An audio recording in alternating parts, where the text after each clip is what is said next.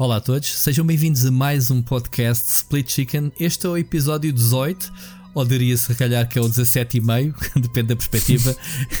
e isto, Ricardo, começamos logo a abrir para fazer aqui um pedido de desculpa da semana passada. Já explicámos nas redes sociais, até lançámos o podcast ou metade dele. Tivemos aqui um problema, eu tive um problema eh, de falta de memória. Acabei por descobrir tudo, portanto, não se preocupem, que a partir deste vai correr bem. Uh, Ricardo, uh, estava-te aqui a explicar em off que foi o Windows que me deixou resíduos numa instalação. Uh, eu não ter percebido porque, porque, tinha ficado sem memória no computador quando comecei a gravar a semana passada e depois também não sabia para onde é que tinha ido o raio dos dados até receber uma notificação do Windows a dizer: Olha, estás a ficar sem disco rígido C um, ou SSD, não queres desinstalar a última instalação do Windows que ficou aí perdido no computador. E assim ganhei 20 GB Ricardo, boa noite. que, introdução. Que, que, bem falta tinham, fizeram, não é? Esses 20 gigas tinham feito uma diferença. Não tinha acontecido nada a semana passada, era o normal, pronto. Outra coisa que Mas aprendi. É que a irónica é que nós andámos tanto tempo. A... Aliás, Sim. vocês é que não ouviram, não, porque obviamente não tinham de ouvir. Uhum. Antes do episódio começarmos a gravar, o Rui dizia, porque eu tinha acabado de comprar um computador novo que, epá, isso vai mesmo funcionar, não nos vai dar problemas, tu vê lá isso. Yeah, foi logo a ironia, é o karma, pronto. Mas pronto. Ah, outra coisa que descobri, e fica a dica para os meus amigos que queiram começar um podcast, gravem em mono. Porque gravar em estéreo é só mesmo para quem pode, aqui como o Ricardo. Portanto, gravem em mono, dupliquem a faixa, uh, metam uma para a esquerda, para a direita na pós-produção e vocês estão a ver a, a minha voz no belo dos dois ouvidos. Portanto, fica aqui umas dicas. A gente está sempre a aprender, Ricardo. A gente sabia que um dia ia acontecer, que ia dar barraca. Não sabíamos é que era quando já estávamos armados em pró, já é 16 episódios gravados, tranquilo, e o 17, pumba. E por acaso, quando tu disseste naquela introdução que era um dos nossos melhores episódios, era. Uh, eu acho isto, que sim. Isto é um bocado, parece que é fácil de falar, porque vocês não vão ouvir. Nós sabemos não como vão. é que era o programa, não. mas vocês não vão ouvir. Oh, oh. Uh, mas a realidade é que sim, foi um, foi um bom programa que pronto, é irrepetível. Irrepetível. É, é porque hum, este tipo de programas e qualquer pessoa, ou qualquer pessoas, qualquer programa de televisão que se grava ao vivo e que se tenha que repetir, nunca vai ficar. Pode até ficar melhor a segunda vez, atenção. Nunca saberíamos se gravássemos tudo de novo se não ficava melhor. Mas eu devia que as coisas acontecessem da forma tão natural. Pronto, o que é que acontece? Mas apesar de ter, termos guardado metade, houve muita coisa para o lixo, mas o, o essencial, uh, acho que os temas todos, tendo do Batman, porque ainda falámos bastante sobre o Batman, uhum. e depois houve outro tema que eu já não me recordo que ficou para trás. Pronto, mas não interessa. Mas há um dos temas que, que é isso que vamos arrancar hoje, vamos ter que repetir, e é aqui que pode soar às vezes assim um bocadinho mais. Um, aquilo que a gente tinha falado de eu saber o que é que o Ricardo se calhar vai dizer, ou vice-versa, ou então não, porque eu já não me lembro, sinceramente, fiz um erase tão grande, eu fiquei aborrecido semana passada, não vale a pena estarmos aqui a chorar, mas fiquei mesmo chateado, fui para a cama chateado e quase não dormi, porque pá, tinha aquela consciência de como é que eu estraguei isto tudo. E depois eu podia ter salvo, provavelmente, eu não sei como é que ficou o original, se eu tivesse feito uma gravação de segurança do fecheiro original de áudio. Eu não sei se, se, se eu estraguei no pós ou se o próprio master gravado ficou estragado. Bom, não interessa, malta. Este vai ser um programa muito bom. Eh, tal como a semana passada prometemos, vamos falar do Prince of Persia que fez 30 anos, ou vai fazer esta semana. Uh, 3 de outubro vai fazer 30 anos e temos aqui algumas mensagens. Vocês realmente um, aceitaram o nosso desafio. Temos pelo menos 3 mensagens de ouvintes a darem só um cheirinho, um lamiré do que é que representou, um, o que é que representou então o Prince of Persia. E Ricardo, temos uma, uma estreia esta semana em termos de ouvintes. Temos uma voz feminina pela primeira vez, que era uma coisa é que eu já andava a dizer: é pá, uh, é nunca mais as raparigas são tímidas, não mandam para cá. Portanto, meninas que ouvem o podcast, não sei se quantas são, manifestem-se e se quiserem mandar para as próximas semanas temas, o que vocês quiserem, já sabem como é que funciona. Mandem as vossas uh, questões sugestões, whatever. Ricardo, vamos então uh, já arrancar assim. Antes de mais, não sei se queres dizer alguma coisa nesta intro. Eu tenho aqui uma coisa para dizer que me está entalada. Não? não? então vou dizer, aliás, eu tenho duas. Em primeiro lugar, hoje é o Dia Internacional do Podcast. Hã? Descobri hoje hoje.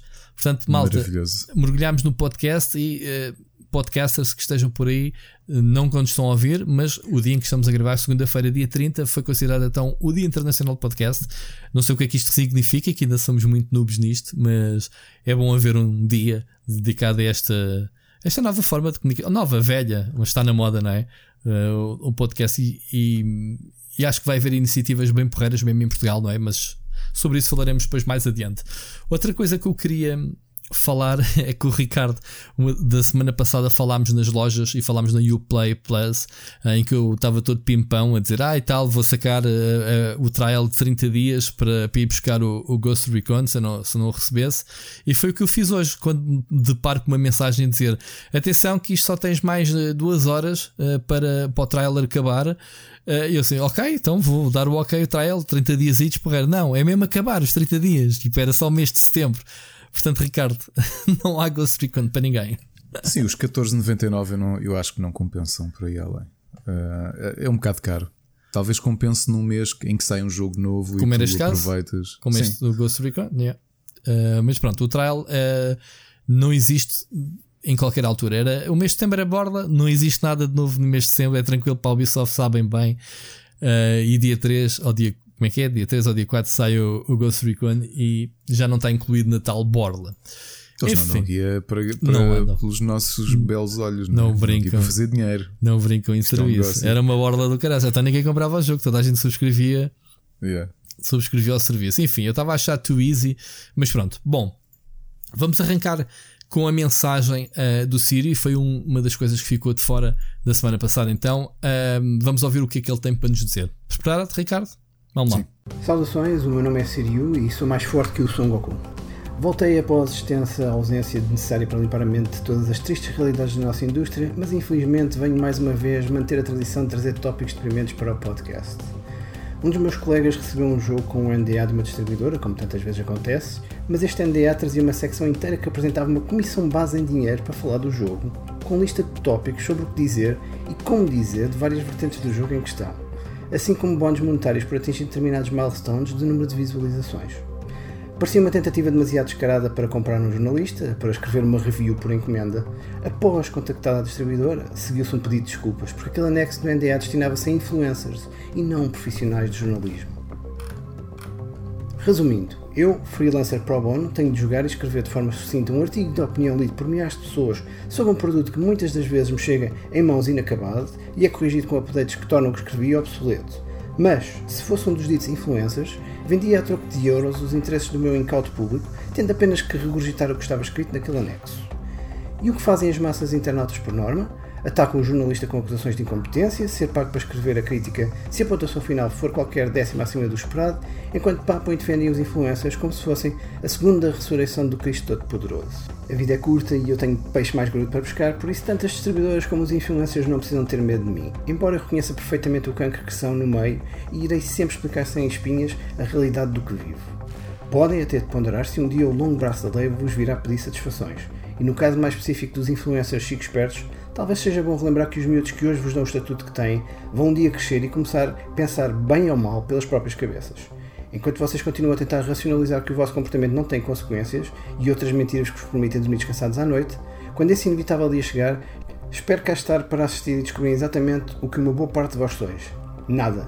Absolutamente nada. Inconsequentes e esquecidos depois dos vossos deveras longos, irritantes 15 minutos de fama. Deixo-vos por hoje com mais esta batatinha quente e com a pergunta se de facto será possível continuar este jogo viciado sendo-se uma pessoa honesta, sem ser apenas mais uma fachada de cara bonita que regurgita as palavras que lhe pagam para dizer. Vou ser honesto, se não fosse a Nintendo já me tinha retirado disto tudo há décadas atrás.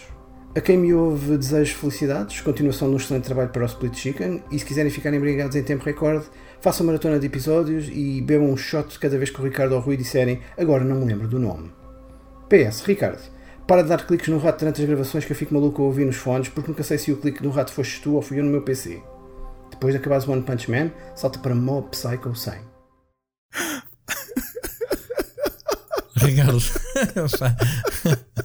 isto é o Sírio, o Sírio, é, este punch final é o recado é, o recado é para ti. Eu já estou farto de avisar os teus Não, cliques. mas antes, pá, os cliques sim, os cliques são, são verdade, mas eu preciso pesquisar e repara que os dois comentários finais que o Sírio fez estão relacionados.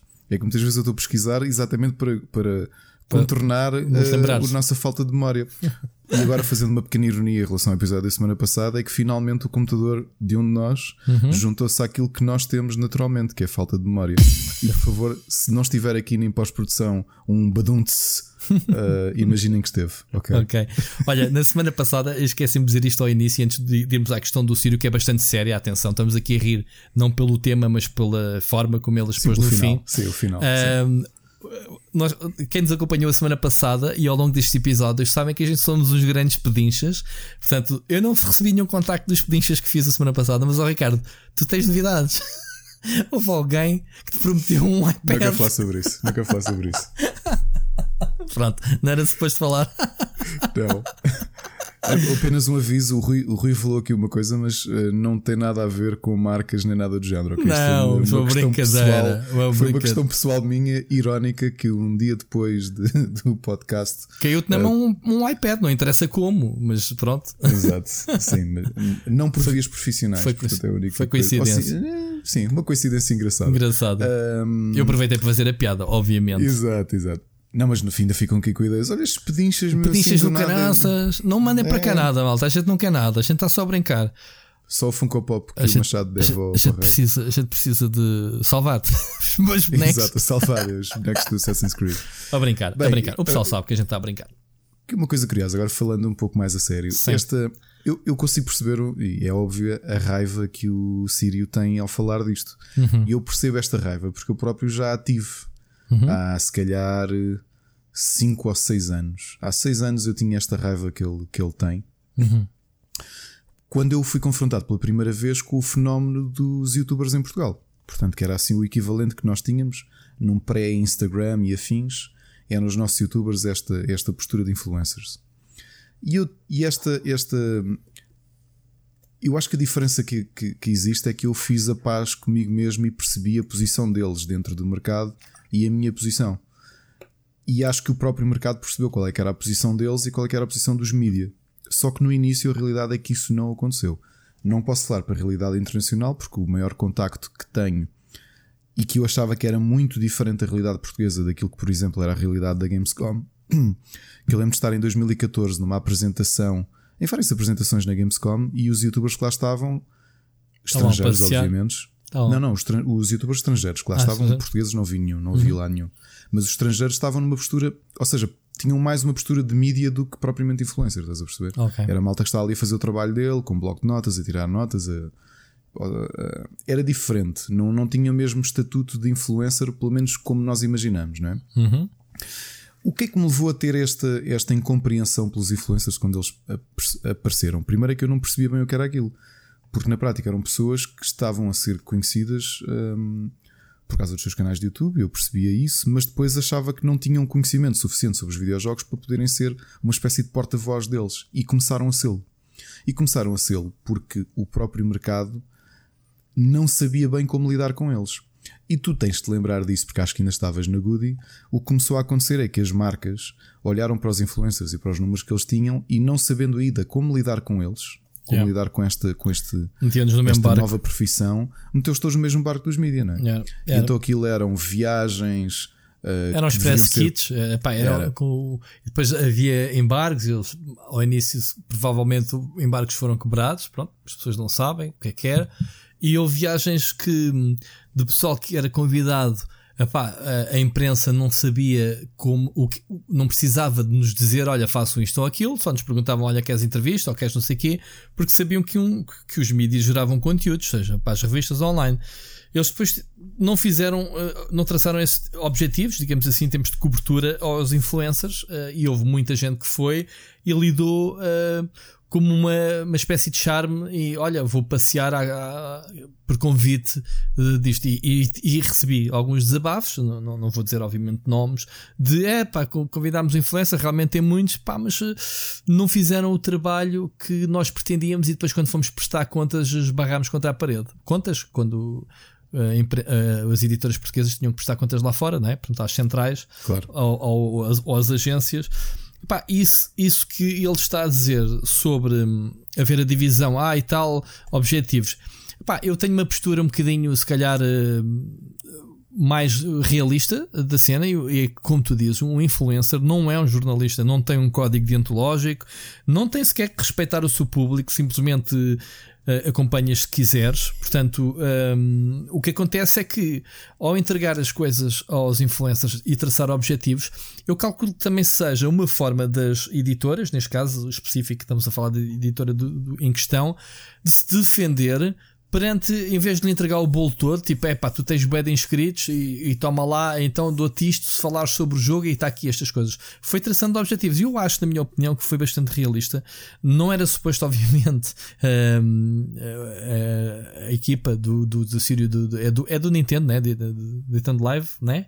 um, que receberam. Não era suposto eles receberem esse documento. Também não têm que ficar ofendidos, obviamente, porque isso é a profissão deles. E se a gente for ver, uh, sejam atores, sejam apresentadores em Portugal de televisão, fazem publicidade às marcas e não estão mais do que a fazer isto, que é falar do produto para o qual lhe pagaram. Obviamente tem o script, tem, não inventam nada, mas hoje em dia o influencer é um bocado isso, é um bocado fala naturalmente do produto como se ele estivesse realmente a gostar, ou, ou whatever, até pode não, não gostar, mas a, a, a traçar objetivos e a serem pagos uh, para isso. Portanto, não percebo qual é que é o drama aqui.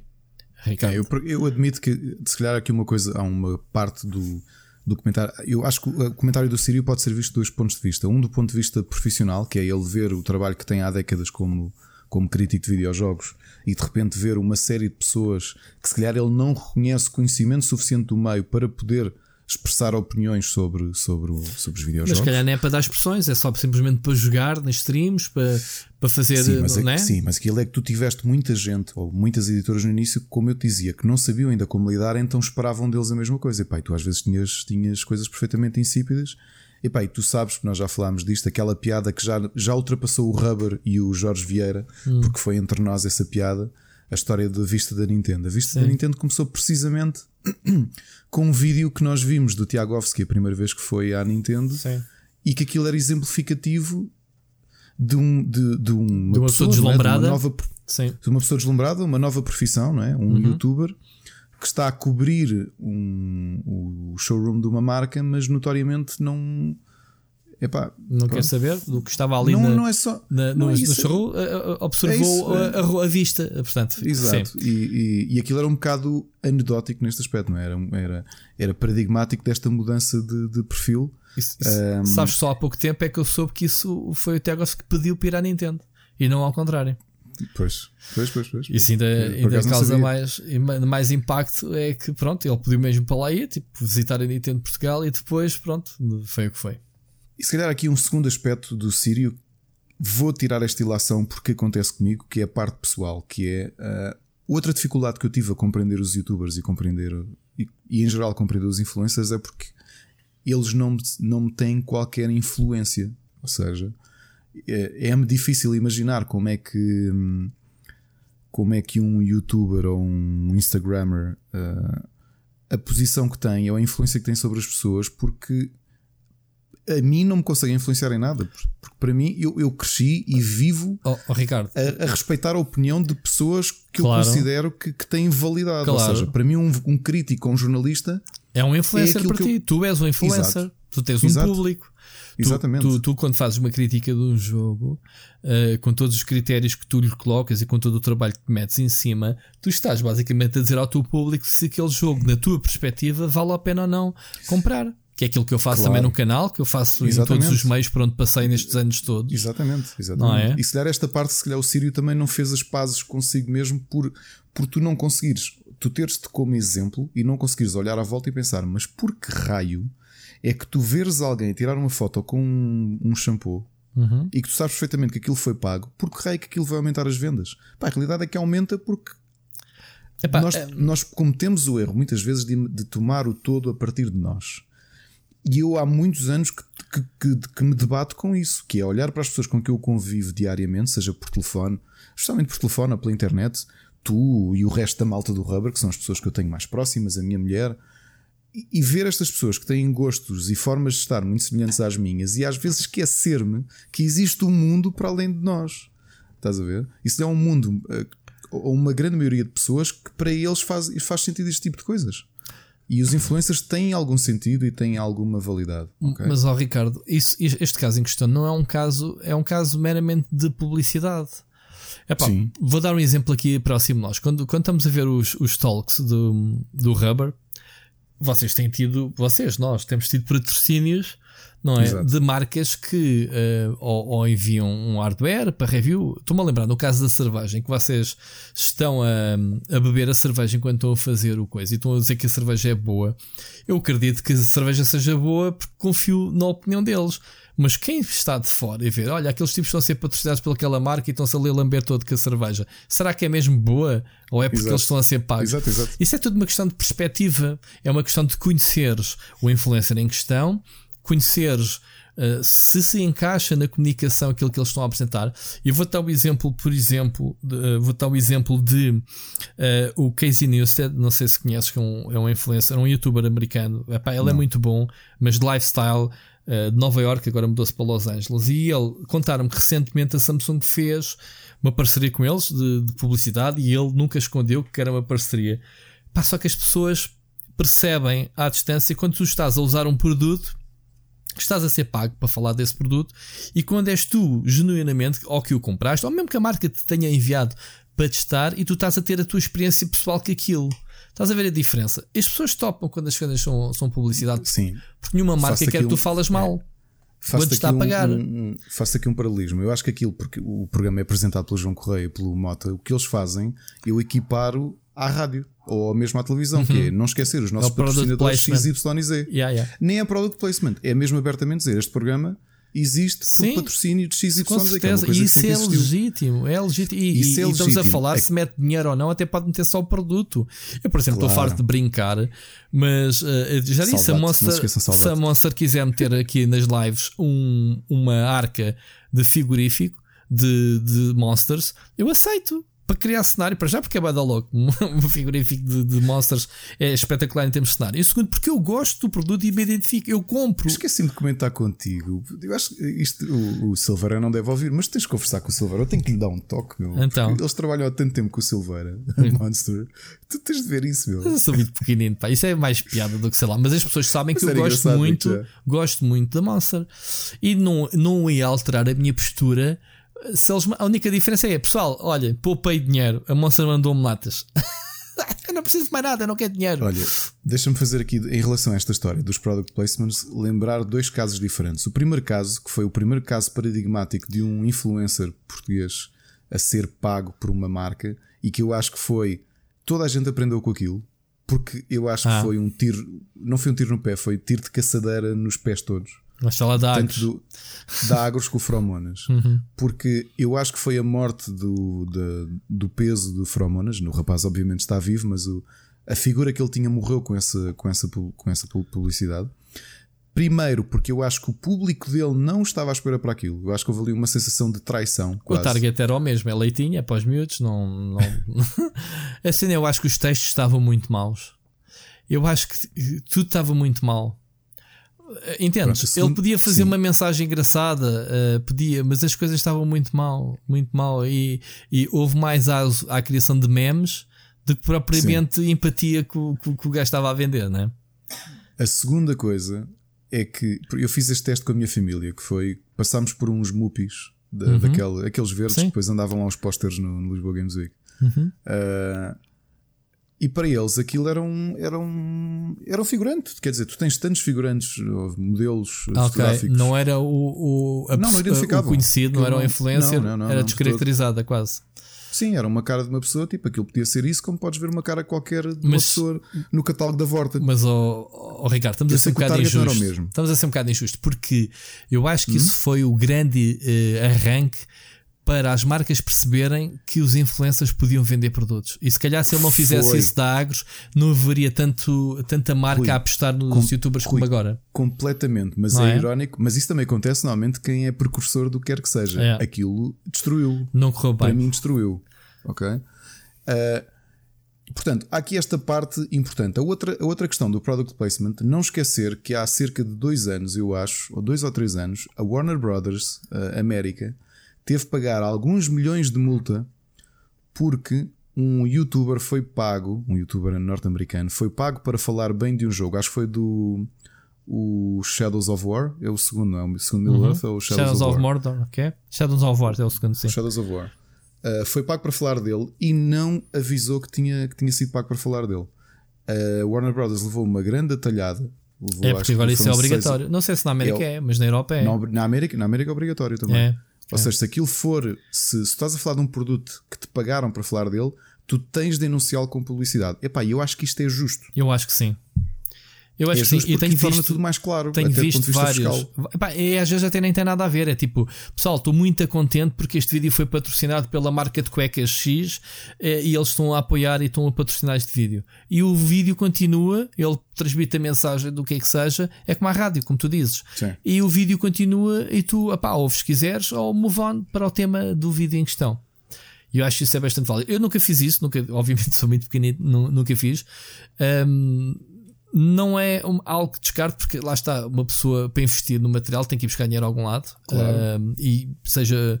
Agora, não há que não misturar as coisas. Continua a ser a postura de jornalista que é, é, é, é, para já a verdade, é a frontalidade. Honesto com tudo. Honesto, honestidade. Eu sempre disse, o bom senso impera em todo lado. E, e, por isso é que a gente está, como não temos rabos entalados, eu estou completamente à vontade para fazer estas piadas seja com a Monster, seja com o que for, é que brinque. Esta questão da honestidade põe-se, por exemplo, com uma questão simples uh, que já falámos aqui no programa e que tu exploraste muito até no Saptec, que é esta divisão que houve dos dois eventos, a Phil e o Lisboa Games Week. Uhum. O Rubber Chicken vai ser media partner dos dois, independentemente do facto de toda a gente saber que eu eh, sou próximo do Pedro Silveira, sempre trabalhei com ele, continuo a trabalhar com ele. O IndieX vai estar no, no XL Games World. Uhum. O facto de eu ter essa ligação e algumas pessoas do Rubber terem essa ligação não invalida, como já fizemos, o Rubber Chicken já falou e já anunciou o Lisboa Games Week e vai ser media partner do Lisboa Games Week. É porque, porque é, tens uma responsabilidade de ética para com o teu público, não é? Yeah. Isso era a mesma coisa que nós, que nós deixarmos de falar de uma marca só porque sim. Não, não, tu não fazes isso. Não. É? não. Um, comigo não funciona. Eu, eu, epá, até digo mais: há pessoal que vem ter comigo em privado a pedir uma opinião sobre um evento ou do outro e começando por dizer: Olha, eu sei que tu és neutro, portanto queria te pedir a ti esta opinião sobre isto exato, ou aquilo. Exato. Olha, e é das, dos maiores elogios que eu posso ter recebido é as pessoas confiarem exatamente. Claro, claro. claro sim. Agora, em relação às influências, isto falámos a semana passada e eu acho que tenho de voltar a falar. Uma coisa que eu me debato há muitos anos, e tu lembras-te que eu fui das pessoas mais vocais contra os youtubers. Yeah. Uh, na fase em que eles estiveram no seu auge, eu acho que eles estão em declínio. Talvez, Aliás, é literalmente. Em declínio. Estão eu... em declínio. Eu não sei se estão em declínio, se já é um, tipo dada já de querido. Dada, não, talvez, é dada de querido. Já é uma profissão. Aliás, até se foste ver os, os Globos de Ouro de ontem, já meteram a cena do digital e já houve lá Uh, por exemplo, uma canção vinda do YouTube, já houve pessoas que ganharam, ou foram pelo menos nomeadas, que vêm deste mundo do YouTube. Portanto, há cada vez mais uma fusão, não é? Como tens a rádio, como tens a televisão, como tens o, agora a internet, o digital. Mas falando especificamente no YouTube de gaming, que é uma coisa que todos os youtubers mais conhecidos, uh, ou a maior parte daquela primeira geração de youtubers mais conhecidos, tipo Dark Frame, uhum. Fromonas, Want, Sarcásio, uh, Rico Fazeres, Tiago uhum. todos eles vieram do gaming e, se calhar só dois deles é que ficaram, uhum. que é o, o Rick e o Tiagovski, não é? Não, mas, mas o Tiagovski pensa... faz muita misturada, muita cagada. É, não sei. É, o Rico Fazeres então é o único que faz É o único, 100%. É gaming puro. Sim. É, gaming puro. Os outros entraram pelo gaming, se calhar porque era uma forma, sei lá, era relativamente ah, simples. Porque era o que era, porque era o que era, era, o que era ao é? início. Muita é. gente fazia e agora foram para outras Opa, coisas. A partir do momento em que tu tornas isto profissão e precisas de continuar a alimentar este monstro que é os números, não é? Uh, para cresceres Sim. e o gaming está estagnado ou está a decrescer, tu tens que, pá, já tens público suficiente para ir para outras cenas. Há uns Sim. que foram para a musculação, outros foram, sei lá, para gadgets ou, ou para whatever. Whatever. Uh, mas aquilo que eu sempre critiquei havia, há uma grande diferença entre. Eu também generalizava, não é? Para mim, youtubers, tinha-os como exemplo, porque eram os maiores. Entretanto, obviamente, que há, neste momento há muitos youtubers que eu sigo. Uh, há outros youtubers que sigo. Olha, por exemplo, ontem descobri um youtuber que o Marco e a Maria conheceram no programa do Moraes e eu hoje vi todos os, os, os episódios dele. Que é. eu não sei se o Moraes falou disto por ser gozo, mas eu ouvi aquilo porque sou, eu sou um apaixonado por língua, pela língua, e sou apaixonado por etimologia. E, e, é um canal português de um tipo que deve, nem deve ter 30 anos, mas que é um canal de etimologia. Portanto, ele durante os programas fala de forma muito eloquente e muito uh, arcaica, digamos assim, e fala das raízes de, das palavras. E, e, pronto, foi um youtuber engraçado descobrir. Mas agora, youtubers clássicos, o meu problema que eu tinha com eles e que se mantém. O que é que é um youtuber clássico, meu? O youtuber clássico, já viste, eu, eu atribuir. É boa da mal, porque eu, eu levo a mal, porque clássico. eu também tenho um canal no YouTube e é tal cena, estar no mesmo saco. O pessoal confunde o conteúdo com a plataforma. Exato. Pá, porque a plataforma é um luxo. Disse isso. Eu sempre disse isso. A plataforma é um luxo. Epá, e o youtuber neste momento é o, é o Zé, é o Zé, man, é aquele gajo que faz os vídeos. É, olhando para esta malta, olhando para esta malta que começou no gaming, qual era o público deles? Quem era o público deles? Era miudagem, adolescentes ou pré-adolescentes. É? Ah, pá, porque nós, adultos, ora, eu também eu tomei conta da realidade do YouTube muito tarde. Eu, o Rico Fazer já andava nisto. Eu, e foi o Rico Fazeres que me fez acordar. Eh, pá, um vídeo que eu tropecei nele de um, de um pack opening muito engraçado do FIFA. Pronto, uh, e chamou-me a atenção a forma dele estar. E foi mesmo ele o primeiro youtuber que eu, que eu conheci. Aqui, eh, o Sírio fala aqui de uma coisa. Nós, nós das expectativas que um influencer não tem do ponto de vista ético ou do ponto de vista de conhecimento e de cultura sobre o meio sobre o qual está a falar. Mas Porque deveria não precisa de o ter. Mas deveria ter. Não sei. Ah, pá, tu tens o Nuno Agonia que é, é hardware e ele tem, dá um baile a qualquer um. Uh, claro. Tem mais de um claro. milhão, um milhão de seguidores e os vídeos dele, cada vídeo manda-se para os 150, 200 mil views, passado um dia. Sim. Portanto, sim, sim. ele sim tem muito respeito e tem muita marca a fazer. Uh, publicidade, que é legítimo, e ele percebe do que está a dizer, e ele claro nota-se que, que, o gajo faz research daquilo que fala. Percebes? Oh, oh, os telemóveis, é ele sabe o beabá para a frente e para trás, que é o pão, o pão do o, nosso o dia dele. dia não está sequer nesse patamar. Não Mas é um nesse, youtuber nesse clássico, que eu te disse. como tu dizes. Estou a falar daquela geração, e, pá, e falando aqui de uma coisa específica que vi, ironicamente, noutro, noutro canal, que eu sigo alguns stand-up comedian, sigo o Diogo Batáguas, sigo o Paulo Almeida, e precisamente no Paulo Almeida ele tem um programa chamado Áudio de Estimação, em que um deles foi sobre. O, episódio de há um mês foi sobre influencers e o seguinte foi sobre vegetarianos. E é precisamente no, no episódio de vegetarianos que ele apresenta um argumento que me veio dar, que me veio confirmar uma coisa que eu já há 5 ou 6 anos que, que, que aponto, que é a responsabilidade que esta malta tem perante o seu público. Porque não existe ninguém.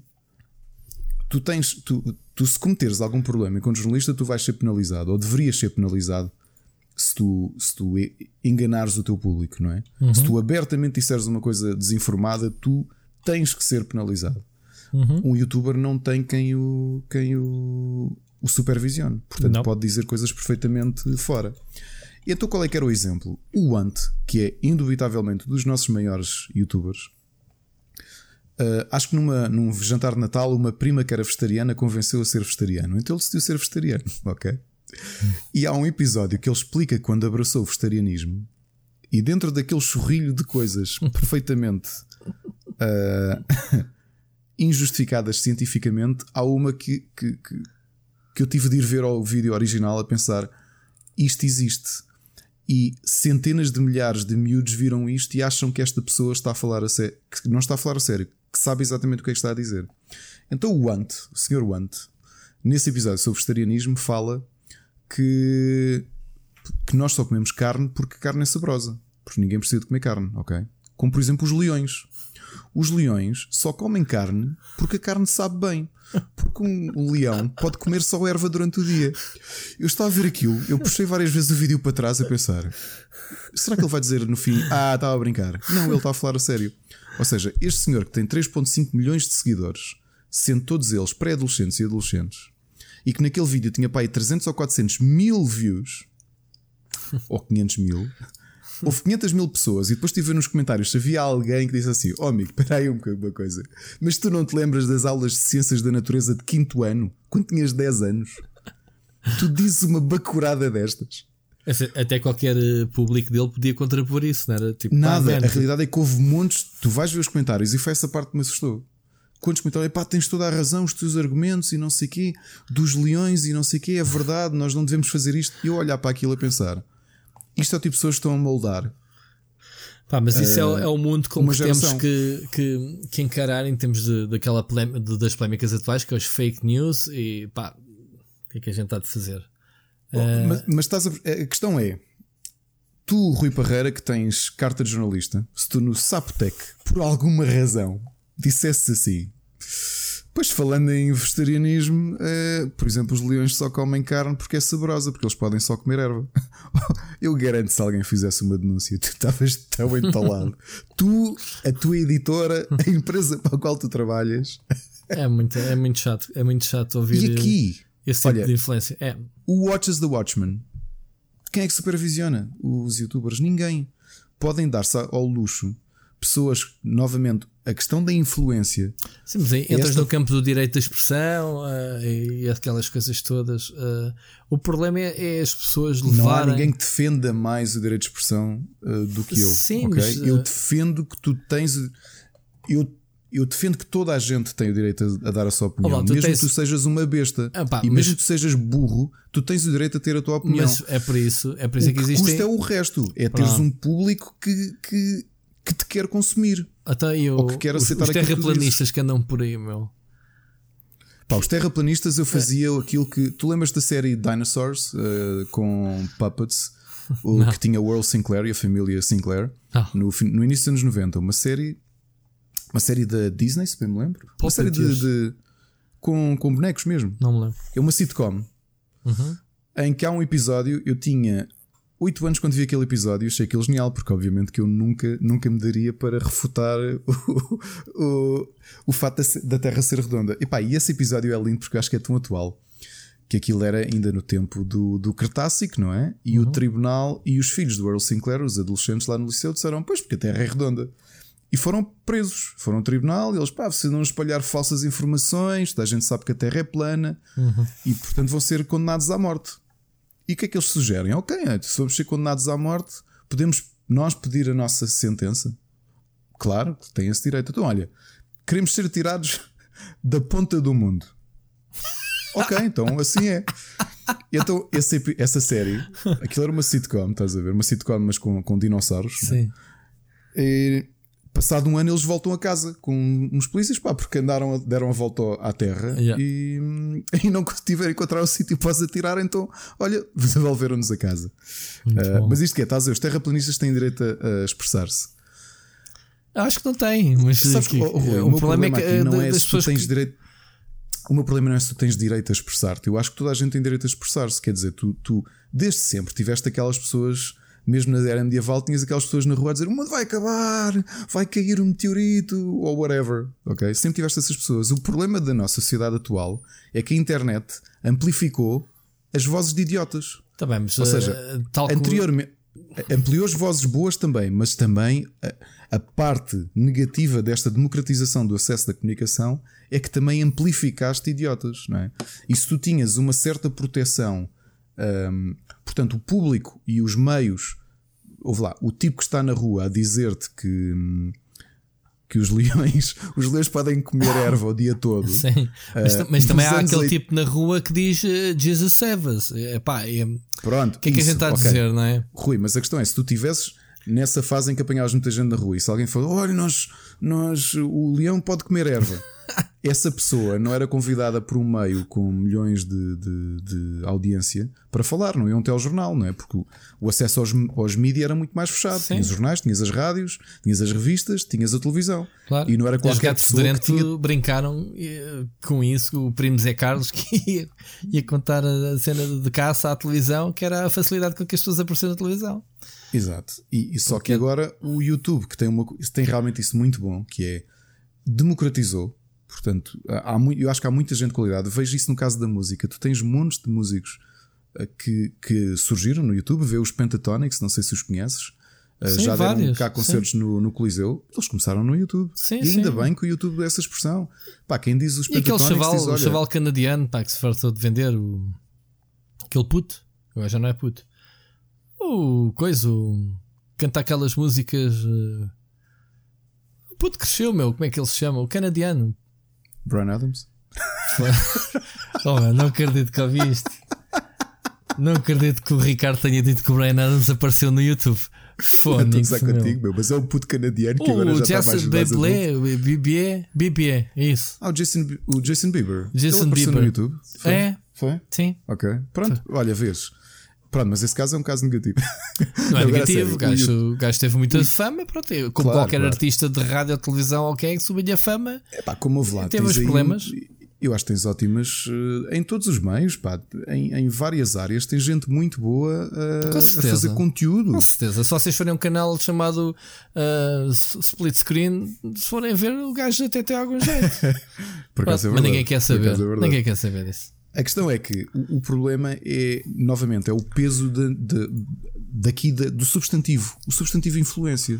E o meu problema que eu sempre tive, e olha que falei nisto com quem os agenciou várias vezes, é que me fazia e sabia que, que eles tentavam dar esse achega aos youtubers, que era um bocadinho terem tento. Eu não estou a falar da linguagem, porque se o teu estilo é seres asneirento, pá, a malta no norte, por exemplo, para mim aquilo não é ser asneirento, é uma forma, é a forma normal de falar, introduzir muito mais uh, asneiras do que se calhar nós cá no sul. Isso Epá, é normal, é a forma de falar. Mas não se justifica. Independentemente disso, eu nem estou a falar da questão da linguagem, não estou, não estou a falar da forma. Estamos a falar de estou dinheiro. Estou a falar do conteúdo, não estou a falar do conteúdo. Sim, mas... Porque há uma grande responsabilidade, para mim, há uma grande responsabilidade ética dos influencers perante o seu público, especialmente se o teu target e as pessoas que te dão dinheiro são pré-adolescentes e adolescentes. Ou seja, tu estás, tu, tu, tu não tens noção porque se calhar nunca pensaste nisso ou estás-te pouco lixando porque tu fazes muito dinheiro por mês e estás-te. Epá, não te interessa. Mas há uma responsabilidade muito grande. Ok? Há uma responsabilidade muito grande sobre aquilo que tu dizes e a influência que tem sobre pessoas que estão a formar a sua, a sua personalidade, as suas crenças, a sua identidade. Ok? São, são anos perfeitamente definidores daquilo que são do, do que vocês pessoas. Yeah. Pá, não estou a dizer que toda a gente que ouve hoje o Ant, que se calhar daqui a uns anos não vai olhar para trás e dizer assim: epá, ainda me lembro quando eu acreditei na cena do vegetarianismo, porque o gajo me disse que, que os leões podem comer erva. Sim, um, as pessoas crescem. as pessoas crescem, há sim, coisas que a gente desviou-se, não... a conversa veio, foi ter ao outro lado completamente diferente que aquilo que o Sírio não, mas, não, mas o, o Sírio está a falar da questão do, da, da, responsabilidade, sim, sim ele, da marca ele, ter da ele, marca ter pedido ou sem querer ter enviado para um meio o mesmo tipo de contrato ou o mesmo tipo de pedido sim, que faz um influencer. Sim, sim, sim.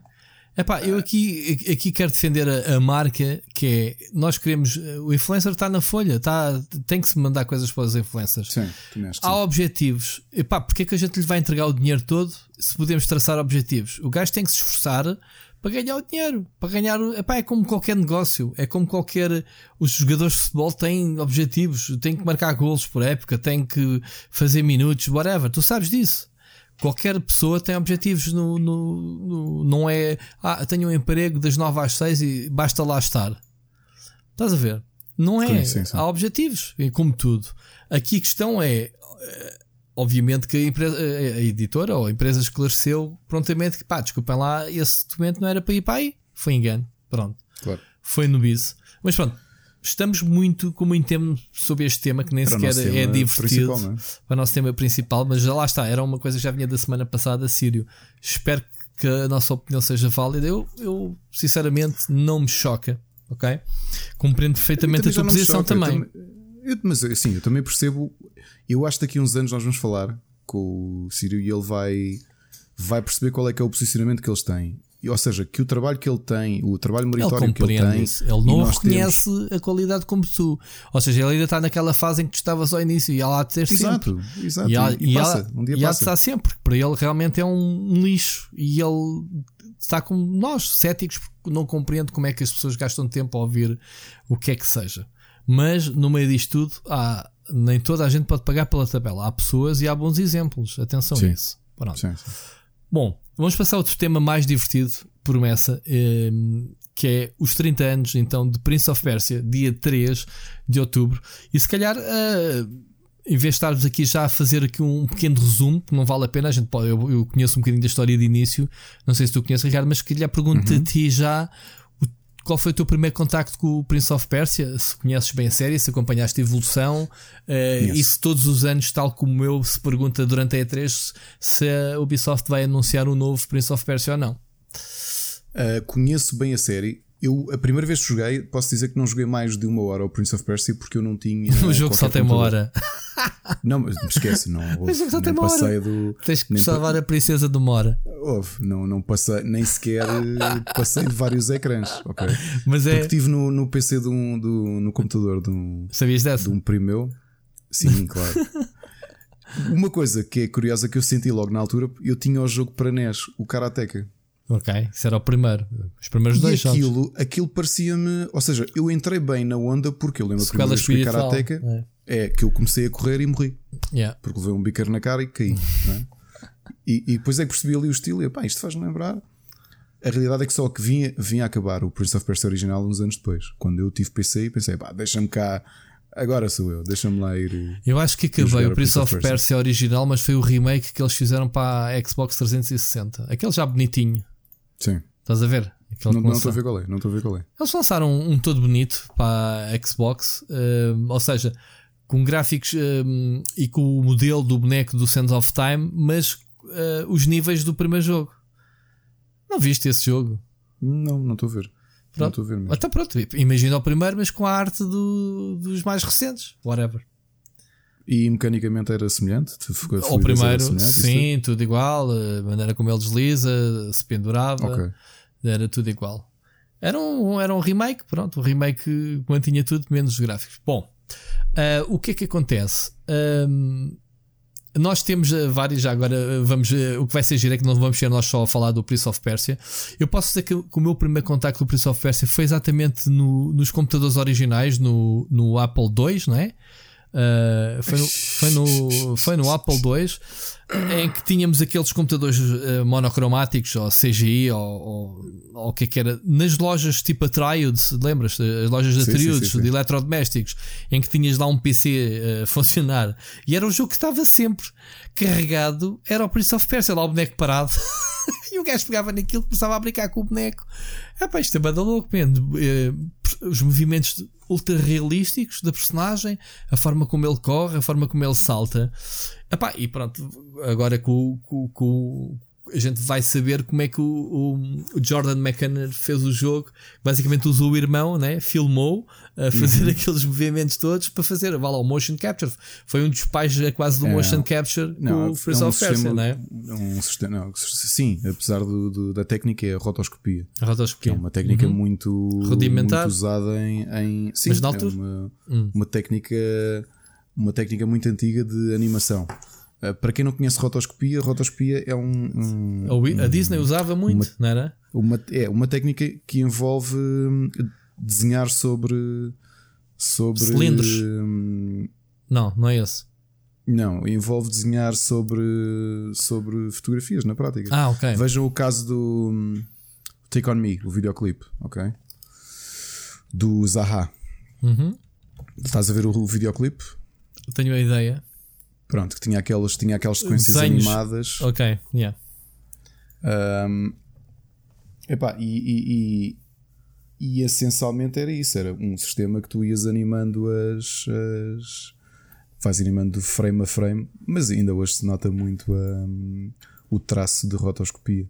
E aliás, os estudantes de cinema e animação ainda hoje fazem exercícios de rotoscopia porque é um, um é, é uma, uma, técnica que se aprende. É, tu, tu, na prática fazes uma, fazes uma espécie de tracing da, da própria silhueta do, do que fotografaste, não é? Para depois criar o, o criar o sistema de animação. Uhum. Uh, o que é facto é que a jogabilidade do jogo foi super. Um, influenciou bastante a indústria, porque depois tivemos grandes clássicos a partir da jogabilidade e todos diziam, ah, é tipo o Prince of Persia, que era basicamente Exato. o Another World, o Flashback, uh, sei lá, tantos jogos, o, o Blackthorn. Uh, Pitfall já é um plataformas é, mais tradicional. Eu estou a falar deste que ele se agarra e se pendura um, às superfícies. Uh, estes movimentos reais da corrida dele para saltar as plataformas e a própria inércia o, do boneco, não é? O Tomb Raider, uns anos depois, e em 3D. Sim. Se não existisse Prince of Persia, tu não tinhas tido. Sim, vários, não tinhas tido vários jogos. Mas esta, com esta perspectiva 2D, pá, eu lembro-me, tinha o. Um, como é que se chamava? Um que se chamava Síndrome, uh, Bermuda Syndrome, o Hunter x Hunter da Sierra, que era um jogo de ação em que um Minotauro andava atrás do caçador e o caçador atrás do Minotauro, não sei se lembras desse. Chamava-se Hunter Hunter. Tinha uma jogabilidade parecida. Não, não me lembro disso. Pronto, tiveste o Heart of Darkness, que é um clássico Ui, brutal, sim, sim. não é? Do, do, do, do, tipo que fez o Another World, não é? Um, epá, muitos jogos de plataformas PC 2D. e PS1, não era? PC e PS1. Uh, o, o qual? O Heart of Darkness? Eu joguei no PC, sim. mas havia na PlayStation 1, sim. Era, era. Ainda tenho ali, aliás, o original de caixa de cartão. Um dia mostro. Um, Epá, e, o, mas o, o, mais interessante é que pronto, a série teve altos e baixos. Eles depois o, o Prince of Persia 3 já foi naquele mundo dos polígonos em que foi em que se tentou fazer então um Prince of Persia 3D que foi uma barraca e foi basicamente a morte da, da, da, da série, porque na altura era hum, como é que chamava a editora do jogo? Blonde Bee, é, isso é a produtora dele. Um, não me recordo o nome. Não interessa. Aquilo teve mal até a, Ubisoft se lembrar então de pá, vamos adicionar ao nosso portfólio e adquirir o Prince of Persia ao, ao próprio Jordan McKenna, embora o mantivesse até hoje como uma espécie de consultor, né? ou, ou vá lá, produtor executivo, eventualmente, um, da série. E estava aqui a ver a nota que até uh, foi feita em junho. Eu guardei aqui este link, que já temos aqui este tema anotado há muitos meses, quando chegasse aqui a esta altura. E que ele faz um post todo bonito a dizer que encontrou o, a versão original do Prince of Persia em meus disquetes num armário do, da casa dos pais dele. Algo que ele pensava que já tinha. Aqueles encontros uh, inesperados uh, que nunca esperaria que a Disney fizesse um filme baseado no Prince of Persia, que a Ubisoft criasse então os dos AAAs que foram os a série Sands of Time. Não sei. Tu gostaste da série? Adorei.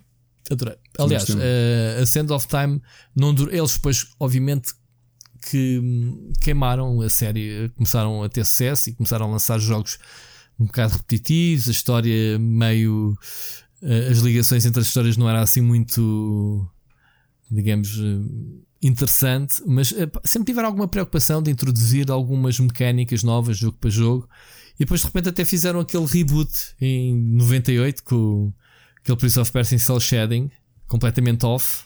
Jogaste Sim. esse? Não joguei esse. Estava engraçado, não, só que era totalmente não diferente. Porquê? e não vou jogar tão cedo. Uh, um dos meus melhores amigos estava a jogar o jogo e, e, na altura tínhamos aquelas sessões que já falei aqui. Costumávamos ter aquele um grupo grande numa chamada de Skype que, que, nunca se desligava, porque tínhamos malta noutra parte do mundo. Uhum. Então havia uma chamada de Skype que nunca se desligava e a malta ia para o computador jogar e juntava-se à chamada. Yeah. Uh, Antes, isto antes de Discords, obviamente. Uhum. E há um amigo meu que estava a acabar o jogo e, e pá, estou, estou a jogar outra coisa. Ele está a jogar esse jogo, está no Skype. Ele, é pá, não acredito. Então estou aqui a acabar isto. Tu acreditas que. E depois começa a descrever o que é que está no fim. E eu, yeah, spoiler. Assim, uma coisa que até hoje. Entra o, é com o Nolan North na voz do, do Prince. Do Prince não sei, não sei, ainda não yeah, joguei. Yeah. Mas gostei muito da trilogia. E depois voltaram, mesmo. fizeram um quarto, um, já não me lembro como é que se chama. Warrior Within, não sei se era. Ah, não, acho que esse era o segundo. é o segundo. É o segundo. É, o terceiro é o. Uh, pera, o primeiro Sons of Time. Ah, o, ah, é o as notas. é o terceiro, não é? O terceiro é o Forgotten Sands ou estou a confundir? Não, peraí que a gente, a gente, a gente vai. Então, ah, não, Forgotten Sands é o último. O Two Thrones era o terceiro. Era aquele que ele já tinha aquela parte negra do, da Haka, não era? Uhum. Tens o Fallen King, é o terceiro. Não. Não. Como é que é? Não, o terceiro é o The Two Towers. Desculpa, estou a, a ler uh, spin-offs. Desculpa. Temos o Sand of Time, Warrior Within, The Two Thrones, é o terceiro. Sim. Depois tens o Prince of Persia, Prince of Persia 2008, 2008 é o, depois tens o, depois tens o Forgotten Sands. Forgotten Sands, que é o último. Sim. Não joguei o Forgotten Sands nem o Prince of Persia o remake, mas posso dizer que a semana passada, quando tu falaste nisto, eu fiquei com imensa vontade de, de ir jogar o, a trilogia, ou neste caso a tetralogia, desde o início. Estou mesmo com muita vontade aqui de voltar muita coisa que se calhar está datado, mas. Uh... Epá, mas eu gostei, eu gostei, gostei muito da série. Lembro-me, era no Warrior Within tu andavas a fugir do Dahaka, não era? Que já, ele já tinha um ar mais negro, o príncipe. Sim, o sim, sim, tinha um ar sim, mais sim, negro. sim, sim. Tinhas, era neste que tinhas a sequência que estavas sempre a fugir do. Não, isso era o Two Thrones, que era o da sombra, mas isso faz parte do jogo original. O jogo original também tinhas a versão sombra atrás de ti, às tantas. E... Que era um dos okay. puzzles. E eles foram buscar essa cena. Yeah. Posso estar aqui a inventar alguns detalhes de uns ou outros jogos, fazer confusão, pá, porque isto, o Prince of Persia, a gente foi jogando e foram muitos é, jogos. Mas eu... há bocado perguntaste-me se eu se eu esperava, se estou sempre à espera que a E3 a Ubisoft anuncia. Não, não tão cedo. Porque o, o Assassin's Creed ocupou este espaço. Ocupou. Oficialmente, o tem, Assassin's Creed é, é, a sequela espiritual do Prince of tem, Persia, né? E tem um sucesso que não se compara. Portanto, aquilo. O Assassin's Creed imprime dinheiro. Não é tão cedo que a, que a Ubisoft vai. pá, vai, porque tu repara, os dois jogos acabam por competir no mesmo segmento. É? Eles próprios admitem que o Assassin's Creed é a escola espiritual, não há hipótese, tipo, não podem existir os dois. É, é, eu penso que sim, só, podem, mas eu pronto. só vi a única forma de negócio, não sei se, se o, o Yves, um, Yves Gilno, não é? Yves é o chefe da Ubisoft, é isso? Sim, não hum. sei se ele, se ele ouve o nosso podcast. Se ouve, ah, eu ouvo, com certeza. se, se tu quiseres pegar nisto, a minha única sugestão era tu intercalares. Tinhas uma equipa, por exemplo, a equipa de Montreal a, a produzir Prince of Persia, uh, lançava num ano par e a equipa de a equipa de, de Paris desenvolvia em anos ímpares um Assassin's Creed. Epá, Pá, a minha sugestão. A cena, é, a, a cena é que uh, estamos atualmente, ou, ou de uns anos para cá, a viver uma nova hum, apreciação dos jogos 2D, pá, como o Rayman e não sei o quê. Uh, e tens vários jogos uh, espetaculares de, de, plataformas 2D e dava perfeitamente para fazer um jogo novo Prince of Persia de regresso às origens na minha opinião. Atualmente, bonito. Um bocado como eles fizeram o Assassin's Creed, estás a ver? Mais uma vez, eles fizeram o Assassin's Creed a 2D, que funcionou muito bem, sim, sim, a meu sim, ver. Fizeram uma trilogia até. E, pá, e acho que fazia sentido. Uma aventura de Sense of Time, não sei, a série esgotou-se com quatro episódios, a mecânica das areias, mais o filme. Não sei se a temática. Viste o filme? Uh, eu gostei, muito sinceramente. Eu não vi. O, o filme é muito giro, viu duas vezes. Fui vê-lo ao cinema com a minha esposa. Um, e foi, foi giro, eu gostei. E vocês ainda estão juntos, portanto, não há de ter sido assim tão mal. Uh, sim, sim, não há de ter sido tão mal. Aliás, foi ela que me arrastou para ver o filme. Porque okay. é uma cena, é um, epá, é um filme chamativo, é um filme das Arábias. Uh, no cinema funciona muito bem. Funciona bem, pá, ainda por cima é, é o Jerry Bruckheimer, sabes que não brinca em serviço, que o homem imprime dinheiro. A máquina estava toda oleada para que isto se uma coisa gira se foi um sucesso ou se foi aquilo que eles esperariam, não sei. Eu pessoalmente gostei. Há muita gente que não gosta, mas, mas eu também só consegui ver 15 minutos do Assassin's Creed. Ainda, ainda estou para ver o filme, mas não consegui ver. Portanto, Epa, considero que é melhor. anunciar aí Jake Gyllenhaal, eu pensei, não podiam ter escolhido um príncipe pior do que este. Ah, pá, estás a brincar, o gajo é igual. É, é igual ele. Até não é. Vai lá ver é agora. É nunca, nunca, por isso é que nunca me viste na praia. Está ah, bem, pronto. Podiam ter convidado. Mas houve uma coisa: sério, é, esta, a, a iteração. O príncipe é um bocadinho como o, como o Link no Zelda. É quase que cada, cada jogo é quase um príncipe diferente. Não há, tirando os Sands of Time, o primeiro não tem nada a ver com o príncipe do, do estás a ver? E eles acho que para o filme fizeram outro, é um príncipe. É outro Estou a ficar cada vez com mais vontade de rejogar a série. Oh, vai, joga. É o que dá. O nosso, sabe, o nosso podcast às vezes faz, já te disse isto. Muitas e, vezes e, acabamos e, de gravar e apetece-me jogar coisas que. Mas é porque tu tens tempo. Eu, se tivesse um trabalho a part-time, também se calhar fazia coisas malucas. ou Mas, vários. Ou vários. Mas pronto. Olha, uma coisa, isto agora Espera aí, ia deixar isto para o fim, mas já, já estamos então, a esticar. Vamos. Não, temos vamos, que ouvir, ouvir, as pessoas. Temos que ouvir. Já devíamos ter metido duas pessoas pelo menos no meio da nossa pois conversa, já. porque depois ficamos sem assunto. Vamos ouvir primeiro. Quem é que foi primeiro? Nós nunca ficamos sem assunto. Nós nunca ficamos. Olha, é o Sírio, foi o primeiro a mandar. O Sírio participou também na festa do, do Prince of Persia, portanto, uh, preparado? Vamos lá então ouvir aqui o Prince of Sírio Special.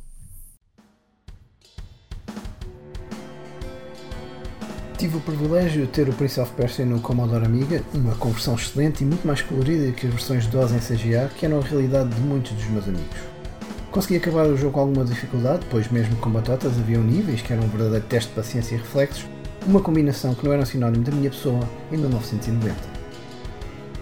Com a entrada da Nintendo na minha vida e o meu fascínio de jogar versões de jogos do Amiga no Game Boy, deparei-me em 1992 com um pequeno milagre que é a conversão essencialmente perfeita do jogo em 4 tons de verde na consola portátil que viria a conquistar o mundo. Foi, no entanto, ligeiramente mais tarde que encontrei a versão definitiva e ainda hoje a minha favorita deste clássico de Jordan Mechner. Em vez de uma conversão do título, a produtora japonesa Arcis Software reimaginou o jogo utilizando a tecnologia da Super Nintendo, redesenhando cenários e personagens, construindo novos níveis e dando ao jogador o dobro do tempo para salvar a princesa. Foi criada uma banda sonora absolutamente fenomenal de propósito para esta versão e estão neste preciso momento a ouvir uma cover antiga que eu fiz do tema do nível de abertura. Infelizmente, a versão que nos chegou no ocidente encontra-se censurada, removendo da intro a parte em que mostra o nosso personagem ser torturado nas masmorras do palácio. A versão Super Famicom tem ainda artwork na caixa fantástico que deixa as nossas versões ocidentais num canto. É sem dúvida esta versão japonesa a colecionar. O legado da série foi-se mantendo entre altos, como o Sands of Time e o reboot Cell Shaded de 2008, e baixos, Prince of Persia 3D. Serviu ainda de inspiração base para outros títulos marcantes na indústria como Another World, Flashback e Blackthorn. Esta é a voz do Siriu que se despede. Estão a ouvir mais um episódio do Split Chicken. Olha, ele por acaso diz tudo aquilo que diz, as influências, o Blackthorn, vai lá, o Blackthorn é da Blizzard, para quem não sabe, malta.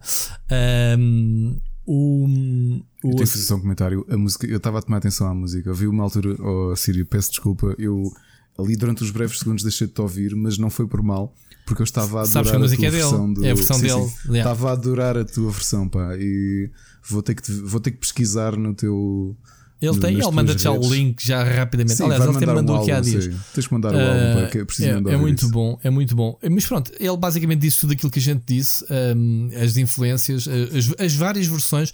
Olha, fui, entretanto fui pesquisar uh, a versão que eu te falei do Prince of Persia e essa é que deves jogar é o Prince of Persia Classic. Okay. É assim mesmo que se chama. É, pá, é a versão clássica com bonecos, uh, com gráficos do, do Sands of Time. É muito bom. Um, Epá, não tenho nada a acrescentar ao que o Siri diz. É, ele, ele jogou, jogou a versão do, do Game Boy do Amiga um, e foi buscar aquela japonesa, a versão japonesa. Pá, não sei, há, há, várias versões. Falou no Prince of Persia 3D, que é exatamente porcaria de jogo. Uh, na altura em que, o, que, os jogos 3D estavam a dar os primeiros passos. Lembras que houve também o, o, o, Eu lembro da capa flashback 3D, 3D a... que era o Fate to Black. Sim. Portanto, havia sim, uma tendência sim. desses jogos 2D passarem para 3D na altura das placas gráficas, começaram a surgir e houve explosão e a necessidade. O, lá está, o Tomb Raider, como tu dizes, foi um dos primeiros jogos a fazer as coisas como deve de ser. Um, houve vários, mas esse foi um dos mais marcantes. Um, vamos aproveitar a ironia, para. A ironia é que o Prince of Persia 3D sai depois do, do, do Tomb Raider e é bem pior. Sim, mas os valores de produção, pronto, coitados. Um, ah. Coitados. Olha, vamos ouvir a segunda mensagem relacionada com o Prince of Persia, desta vez uh, do João Correia. Olá, Rui. Olá, Ricardo. Bom trabalho com o podcast, em todos menos da última semana, em que só ouvimos metade. Hoje, falando de Prince of Persia, foi uma das minhas, um dos meus jogos preferidos quando miúdo. É, o, o primeiro, o primeiro de todos que me deu um imenso prazer acabar e também me deu uma imensa irritação até lá chegar. E por isso, assim que eu acabei, celebrei efusivamente e nunca mais peguei num Prince of Persia de tão frustrado que tinha ficado na, na sua conclusão. É essa a minha história. Hum, continuem a fazer um bom trabalho. Um abraço, até para a semana. Olha, tal como o Sírio, é a frustração do primeiro jogo que era estupidamente difícil. Uh, e isto acho que é unânime, toda a gente se refere, porque é assim: o jogo é difícil. Uh, tem vidas infinitas, mas o relógio não para. Portanto, mesmo Exato. que tu um, ehm, é daqueles jogos que tu tens que jogar várias vezes para decorares e depois superares os, os sítios onde tu empancas sempre, porque havia este tipo de jogos empancas. Chegas ali empancas. Se tivesses vidas, morres ali as vidas todas, começavas de início aquele jogo não. Pá, tens uma hora, acho que era uma hora, é, é uma hora. Tens que de, derrotar o, o boss final e salvar a princesa. E, epá, e te rasca-te. E é como o João Correia diz e como o Siri diz que é estupidamente difícil. Eh, e ele, a frustração foi tal que ele acabou por passar ao lado de uma grande série tipo. É engraçado é que isto parece aquele comentário que tem gerado aí algum. algum, algum algumas, alguns comentários. Uh, uma, uma frase que eu tinha colocado na minha análise do The Surge. Uh, porque parece-me que quem está a mergulhar, ou a maior parte das pessoas que mergulham a série nos videojogos, hum. malta mais nova, que se dá que entrou ou, ou, tem noção da dificuldade dos videojogos por causa dos, dos Dark Souls e afins, uhum. não viveu uma era completamente diferente. Portanto, final dos anos 80, início dos anos 90, em que a longevidade dos jogos uh, decretava-se também muito pela dificuldade que eles tinham, yeah. porque não podia ser excessivamente fácil, yeah. porque tu não tinhas muito dinheiro para comprar jogos, compravas o jogo e ele tinha que te durar. E. Epá, e não acabei na altura, não, não, porque não tive contacto com ele, mas epá, tu tens milhões de exemplos de jogos dificílimos, mas aquilo era o standard, não é? Até tinhas aquele standard de dificuldade da Nintendo, não é? que era o Nintendo Hard, que havia os jogos difíceis, depois havia os jogos da Nintendo. Yeah. Um, e o Prince of Persia não era da Nintendo, mas sim, era um jogo altamente emblemático. Acho que não conhecia ninguém que, não, que tivesse um tipo qualquer de computador e não tivesse o Prince of Persia. O, o, o Prince of Persia era um system killer, basicamente, que o pessoal olhava para aquilo naquela época tão rudimentar, sobretudo no PC, foi uma máquina que, que explodiu só anos mais tarde, quando começaram a aparecer vá lá, os 486 com, uhum. com gráficas de mais, é um bocadinho antes, mais cores também, ainda, não é? Sim, mas quando começaram com a aparecer as primeiras uh, sound blasters, porque o uhum. som saía do speaker e o pessoal do Amiga gozava bem com o PC tipo, pá, que é isso, meu. E o Prince of Persia, como não, como não era o áudio o, o principal uh, atributo do jogo, mas sim os gráficos e os movimentos Epá, o jogo hum, é como eu digo, numa loja qualquer de atributos, que eu estou-me a lembrar de atributos porque era mesmo isso. Havia, agora já não existem essas lojas, a marca acho que já faleu. Mas era onde se comprava computadores e esse estava, esse estava lá sempre o Prince of Persia. Portanto, uh, era um jogo que chamava muita atenção por isto tudo, sobretudo os movimentos realísticos do, do boneco, não é? Sim, sim, sim. sim, sim. Era, era uma grande diferença para, para tudo o resto. Yeah. Olha, vamos ouvir a última mensagem do Prince of Persia. Queria agradecer a todos os que se juntaram aqui à nossa festa. É a última. É, é, do, do Prince of Persia, sim, porque depois temos outra mensagem do ouvinte do Nuno ah. Marcos, mas não tem nada a ver com o Prince of Persia. É um tema que ele vai lançar.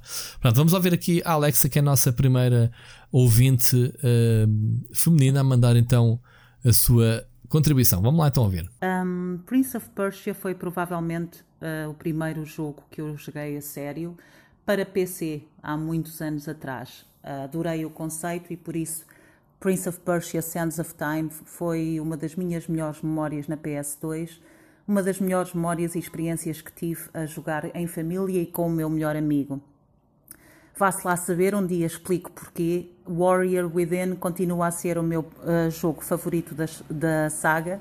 Um dia explico porque é que eu acho que é um dos jogos mais underrated da história dos videojogos e toda a saga, toda esta, esta história do Prince of Persia culminou num dos filmes mais embaraçosos que eu vi nos últimos anos. O filme é uma tristeza tão grande que tenho muita pena que um ator como Jake Gyllenhaal estivesse lá uh, envolvido nisso.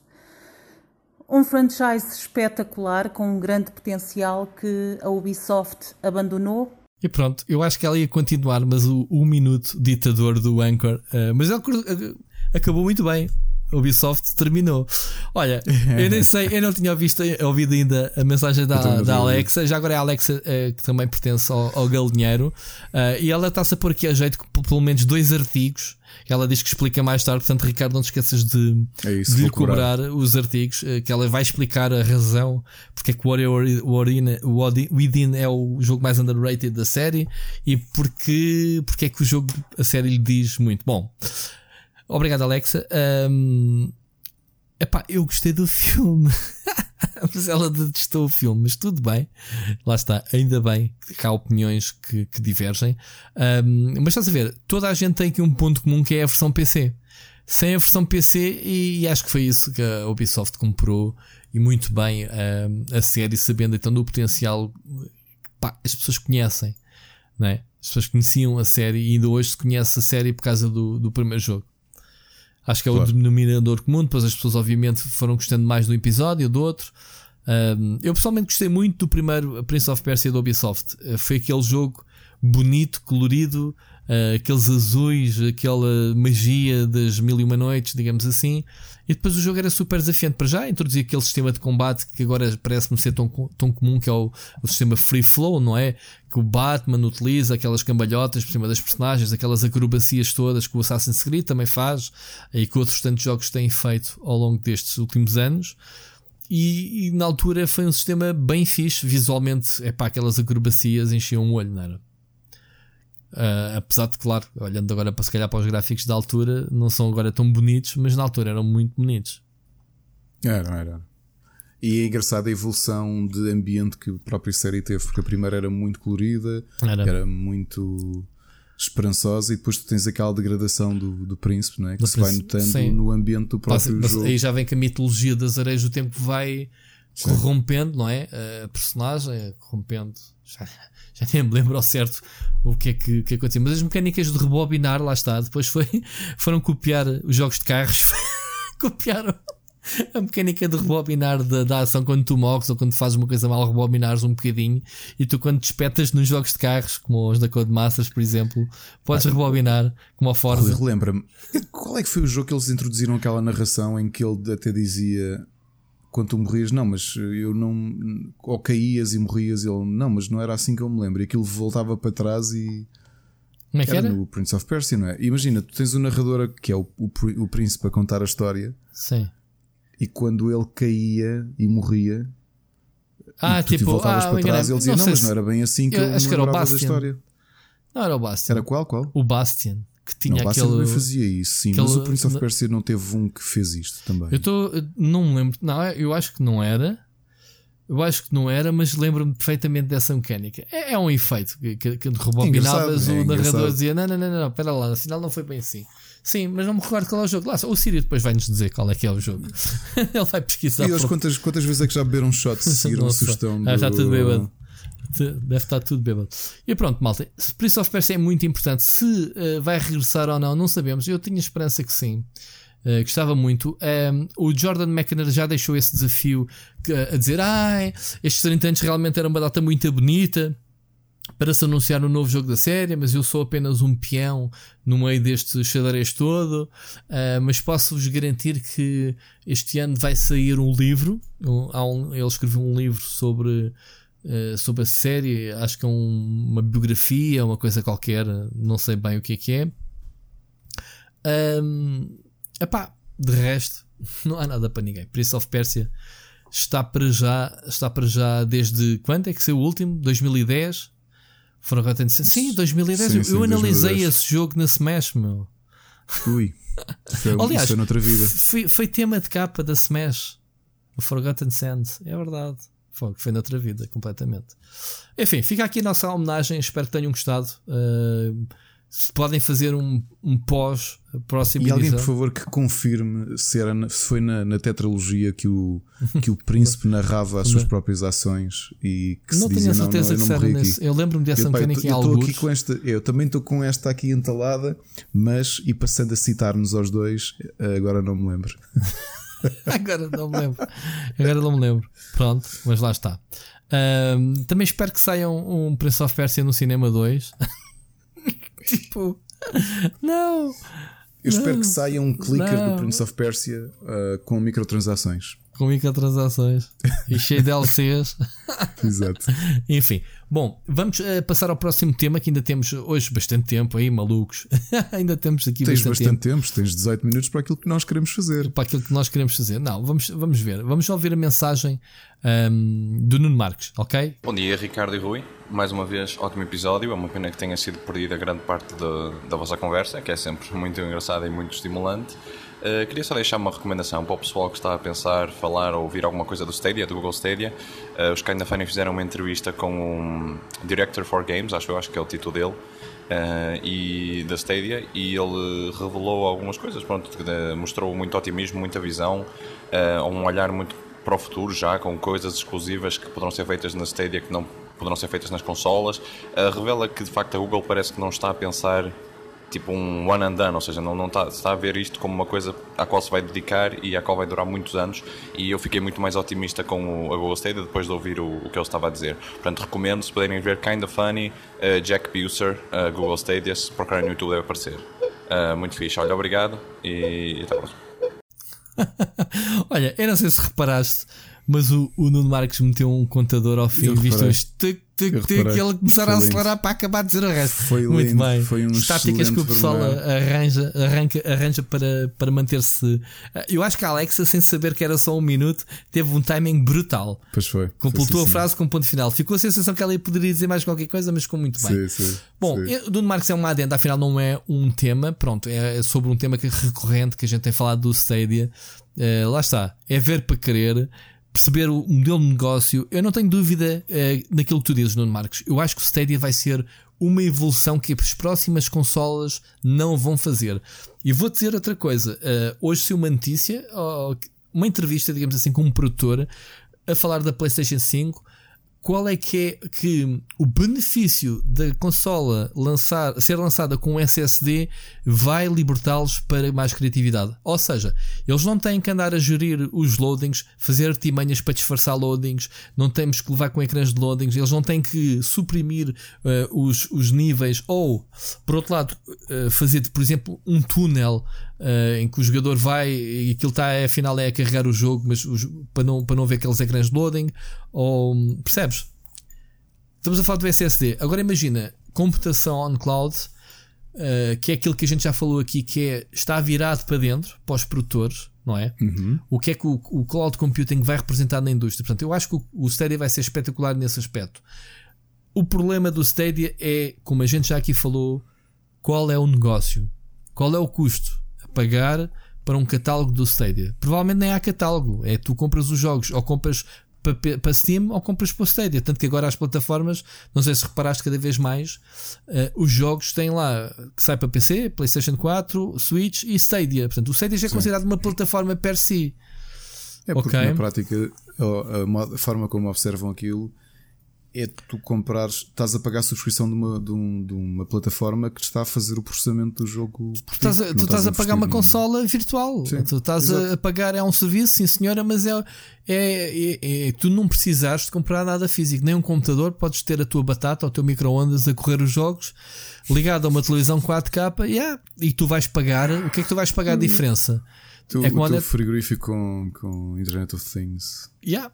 Basicamente, eu comprei um micro-ondas este fim de semana que pá, eh, eu perguntei se havia, se dava para mandar tweets. Eles dizem que ainda não têm desses, mas é de cerâmica, portanto, já, não pode ser. Foi isso. é da Samsung, portanto, está tudo ali. Já, já lembra-se quando falámos há pouco de product placement? Yeah. Não, Isto eu paguei. Assim, nós, nós, tínhamos eu este, paguei. Sim, eu paguei, portanto, não, não tenho hipótese. Too late for that. Podia ter dito a semana passada estava a precisar de microondas, mas por acaso avariou-se que não quisemos gastar dinheiro. Queria pagar 30 euros por um microondas que só aquecesse o leite e a comida. Pá, bastava, não quer cá mais mariquices. Então, o mais barato que havia era, era 70 euros. E era basicamente daquelas rodinhas. E o nosso era todo digital, todo cheio de botões e de relógio, e contadores, e grelo e caraças. Pronto, e o mais barato que havia era 70. E nós, pá, ah, é o mais barato, levamos. Então, quando chegámos a casa, reparámos que aquilo fazia o pling, como há 20 ah. anos. É pá, e a gente dizia assim: fogo meu, então a gente mete para 2 minutos, sei lá se estou a aquecer um, se estou a 3, o comer às vinha a ferver, derretias já está para Olha, teve cá uma semana, este fim de semana fomos o entregar e dizemos assim: olha, desculpe lá, mas não queremos micro-ondas que façam um plim. É muito giro, mas não queremos. E então temos mais 10 euros ou mais 15. É retro. É retro. É retro. Trouxemos mais um, voltámos a trazer um todo digital, todo maluco. Pronto. É assim. Tem que durar pelo menos mais 5 minutos. Pronto, é sempre assim a duração deles. E o próximo então já vem com a internet. Internet of Things, como tu estás a dizer. O, o próximo já, o próximo já, já corre o, o próximo Prince of Persia. yeah, é isso. É isso. Olha, então, onde é que estás a jogar o teu Prince of Persia? Pá, estou agora a jogar no meu micro-ondas. Micro é só ligar a consola, é só ligar o comando, é, pronto, aquilo projeta-me para o telemóvel, faz o processamento no micro-ondas e no meio ainda me aquece a comida. São experiências curtas, dois minutinhos ali enquanto a comida aquece. Pum, é muito pum. intenso, muito, tudo muito intenso, muito. Hum, pá, a ferver, uma experiência quente. Enfim. É uma, é uma experiência que descita as moléculas da água. É... Enfim, olha, eu não sei se vamos lançar mais um, um tema, Ricardo, não, ou não. Eu acho não. que hoje vamos tentar cumprir porque vamos aqui falar de, de coisas bonitas. Do... Ainda temos muita coisa para falar, não é? Vamos falar das nossas recomendações ou tens outra Sim, outra acho que partimos. Hoje vamos tentar fazer um episódio dentro daquilo que são os parâmetros que nós tentámos definir, que é não ultrapassar uma hora e meia. Porque isto vocês não estão a ver, mas normalmente eu e o Rui andamos aqui com um fecheiro em que andamos a escrever coisas que é e, e, e, o que aconteceu nestes últimos minutos é que eu fiz paste do, eu fiz cut do, de uns temas para baixo para o próximo episódio. Foram só três temas. Rui, e o Rui estava aqui esperançoso e pôs um deles para agora. E eu estava aqui a pensar: o que tu queres falar hoje? Isto dá-nos mais uma eu hora sei, de programa. Eu percebi logo, caiu logo a ficha. Dava mais uma hora de conversa. Enfim, malta, é assim: é, infelizmente ou felizmente, os nossos temas são assim, preferimos hum, esmiuçá-los do que estar aqui a fazer rush só para ter quantidade em vez de termos já lá um mínimo de reflexão sobre os temas. Mas pronto, então conta-me lá, Sr. Ricardo. Hoje começas tu a dizer o que é que andas para aí a ver e a jogar e o que Ui, é que recomendas. Okay. Ok, recomendações. Antes de, de antes de irmos, antes irmos, antes de irmos, estávamos a falar ao bocado do IndieX, não é? Já agora, tinhas Sim. aqui até a nota, acabou hoje, não é? As candidaturas. Olha, neste momento estamos, para quem não sabe, isto, isto é o momento da rádio, são 11h35 da noite, de dia 30 de setembro, e ainda faltam 24 minutos para que possa submeter os jogos. E bem, o que é que eu ia dizer? Realmente isto. Ainda estão a pingar. Temos muitas, muitas submissões. Aliás, estou a abrir o e-mail. Muitas, e... duas.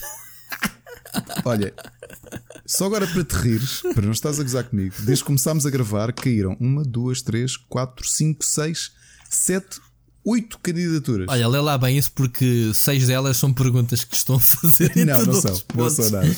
Não são nada.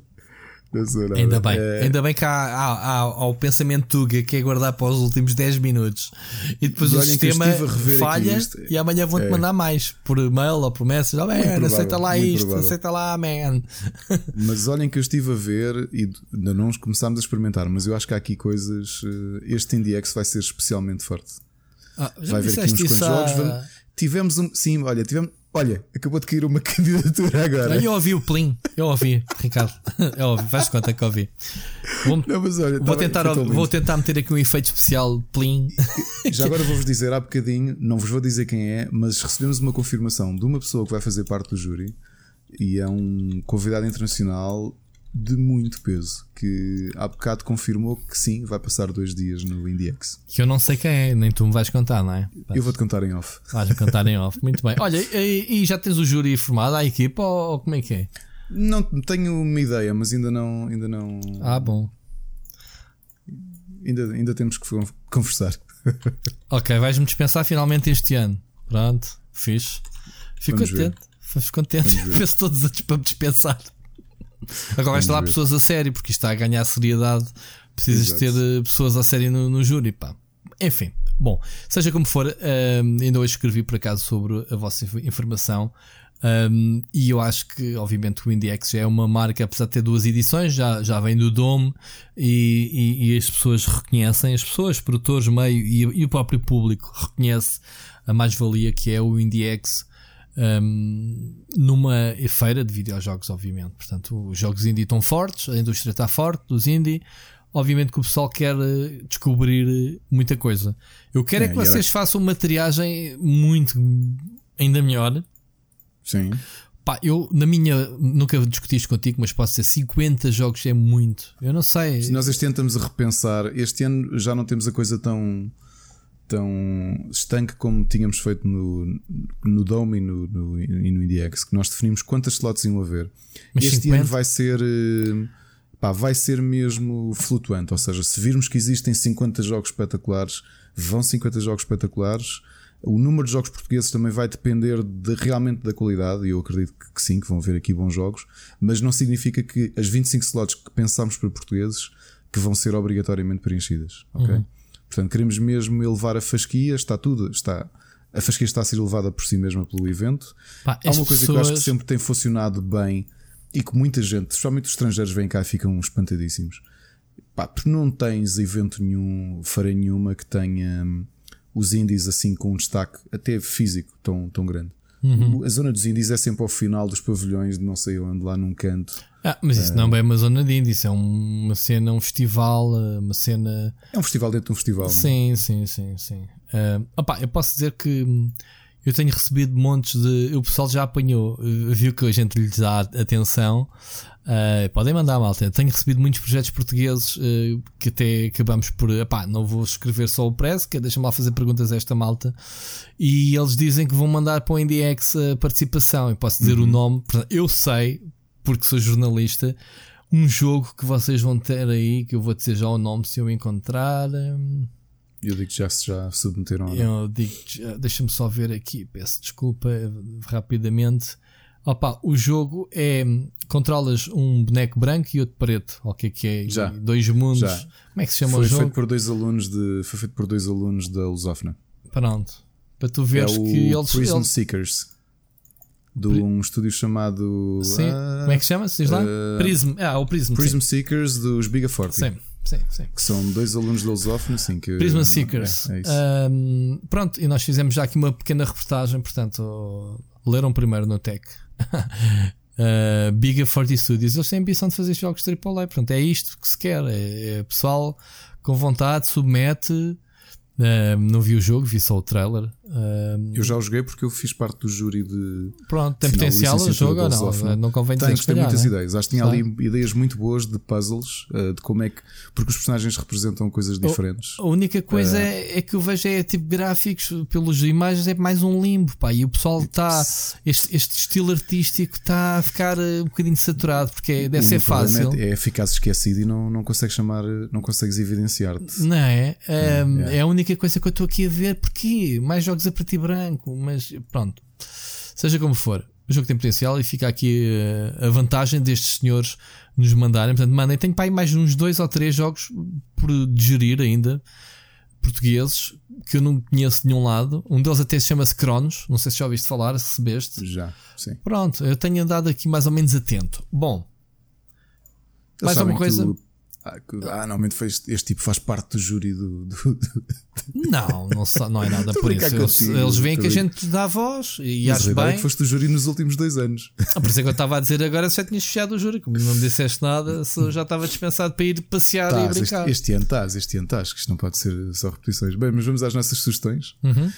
Este ano estou com, com umas sugestõezinhas. Uh, a primeira foi. Hum, a Ana já me falava desta série há um tempo, uh, que ela acabou por devorá-la no HBO. Uh, eh, foi, foi premiada, que é o Killing Eve, que é protagonizado pela Sandra Oh, uh, que. A Sandra Oh, que, que é da Anatomia de Grey, não é? Anatomy. Yeah. É. E o, a outra atriz, não me lembro, que tem uma interpretação brutal. A rapariga que faz dessa, de assassina. Está onde? HBO? Está no HBO, sim. Uhum. A série é muito boa, anda à volta de uma assassina internacional, que é esta rapariga que é a atriz, infelizmente eu não me lembro do nome, é uma, é uma vergonha porque ela é uma excelente atriz. Uhum. Um, e da Sandra Oh, que pertence ao MI5 e depois ao MI6 e que anda. Uhum. Ou MI6, se quiserem, MI6, uhum. MI, MI5 e MI6 e anda a persegui-la. Isto é uma série da é BBC série? América. É. Uhum. É, a atriz chama-se Jodie Corner, Jodie Comer e é uma excelente atriz. Uhum. Um, não te esqueças de, de, de, repetir as recomendações da semana passada porque foi tudo para o lixo, portanto. Não me lembro. Não te lembras já? Não.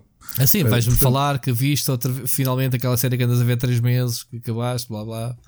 Uh, não, mas acaba Killing Eve. Uh, vejam, são 8 episódios cada season, são duas seasons. Foi uma, uma sugestão da minha mulher e que, e que eu abracei com todo o gosto. É uma excelente série, ok? Uhum. É um bocado violenta, mas está muito, muito bem escrita. Depois, uma descoberta o, Netflix conhece-me bem. Na sexta-feira estreou uma série extremamente original chamada Criminal, que são na prática quatro séries diferentes no Netflix. Foi criada pelo Jim Field Smith, que é um jovem realizador que já tinha feito uma série que eu tinha gostado, que é o Episodes, que é uma meta-série com o Matt LeBlanc dos Friends, em que ele faz de Matt LeBlanc. Okay. O Criminal é completamente diferente. Porque, se vocês forem ao vosso Netflix, vocês veem que tem quatro séries chamadas Criminal que saíram ao mesmo tempo. E o que é que é esta série Criminal? Tem a Criminal UK, Criminal Spain, Criminal France e Criminal Germany. Mas é série ou é, é, é série? São todas diferentes. São as, três, as quatro séries têm três episódios cada uma. O conceito é tudo o mesmo. Todos os episódios são passados dentro da mesma sala de interrogatório. Sendo que as quatro séries diferentes são filmadas uma por ingleses, não é? na UK, os espanhóis em espanhol, França em francês e o alemão uh, na, na, versão uh, Germany. O que é que a série tem? É que é toda passada dentro de uma sala de interrogatório. E, portanto, são as forças policiais dessa, de, desse país a apanhar três casos diferentes, um por cada episódio, e a tentar resolvê-lo durante aquela hora que é o interrogatório. ok?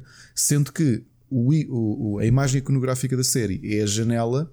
Aquela, os salas de interrogatório normalmente é aquela janela que do outro lado não Sim, se vê, não é? Que é, é. Onde, que naquele caso tem um aro do lado da sala de interrogatório, tem um aro branco e do lado que não se vê, que é onde a polícia costuma estar a observar, um aro vermelho e é isso que faz o logotipo. Okay. A série é muito boa, para mim apanhou-me logo na sugestão, porque o primeiro episódio, que é aquele que é sugerido pelo Netflix, é o UK, obviamente, que é onde eles investiram mais dinheiro, e logo o primeiro episódio, quem é o suspeito que está a ser interrogado é o David Tennant. Ok. Uh, claro. Epá, e apanhou-me logo. David Tennant, para quem não sabe, está... do, do Good Omens do é, o, é o Dr. Who e o Good Omens é o. É o, é o, o gajo do é inferno. O Zirafal. Zira... Não, o outro. Oh, não, desculpa, não. O, o Crowley. O Crowley. O Crowley. É, é. E é o décimo doutor e era o Bart, Barty Crouch Jr. Apanhou-te logo Potter. pelo elenco. Ah, então, mas diz-me uma coisa: Sim. os episódios, apesar de países diferentes, estão interligados ou são coisas isoladas? Não, os três? Não, não, são coisas isoladas. Portanto, vês os três episódios do Reino Unido, o que se está a passar na vida dos polícias hum. e dos agentes acompanha de episódio para episódio, ok? Nós já vimos inteiro foi o UK, são três episódios, são todos três episódios, não é? E aquilo acompanha, só que os casos são muito interessantes. Por exemplo, o segundo caso são um bocado pesados. O segundo caso é com a atriz que faz de hum, Sharon Carter nos filmes do da Marvel Cinematic Universe. Uhum. Ok? Uh, e os casos são todos muito diferentes, estão muito bem pensados. E, e, é muito inteligente a forma, obviamente que isto é britânico, eu sou um defensor da filmagem britânica. Fazer uma série interessante passada apenas dentro de uma sala de interrogatório. Okay, está tem, muito bem escrita, né? Está muito bem escrita. Sala de interrogatório e corredor. O corredor junto à sala de interrogatório. Uhum. É tudo o que há, ok? Uhum. Está muito bem escrito. Aconselho. Muito Agora, bem. numa sugestão completamente diferente, porque há uma coisa que, que não sei se há muita gente que saiba. Eu tenho uma paixão há muitos anos que são séries de tokusatsu. Tokusatsu, para quem não sabe, eh, quer Eu dizer efeitos, efeitos especiais em japonês. Okay. E o caso mais conhecido de tokusatsu no Ocidente são os Power Rangers, que, que são, também para quem não sabe, uma adaptação americana as cenas de combate são feitas no Japão, na série original, que é Super Sentai, que existe desde 77, se bem me lembro. Uh, e depois a parte sem, sem máscaras são filmadas na América. Mas a série, os monstros e tudo isso são feitos, é uma adaptação da série anual que existe no Japão. E portanto, as duas séries de Tokusatsu mais conhecidas são Super Sentai, Power Rangers no Ocidente, e Kamen Rider, que é também, existe desde o final dos anos 70, já teve adaptação americana e que é, é isso, não é uma equipa, é um super-herói sozinho que anda com uma moto e que também tem um conceito diferente todos os anos. Uh, este ano, para aliás, no ano que, que, terminou agora, as séries normalmente são, imagina, 2018, 2019. A série que acabou em 2019, que isto eles nem dão intervalo, acaba uma série na semana seguinte já o novo ano, a nova série nova. A anterior foi hum, do Kamen Rider para comemorar o fim do reinado da, da, da era Hensei, é assim que se chama, não é? O, não faço ideia. Continua, continua.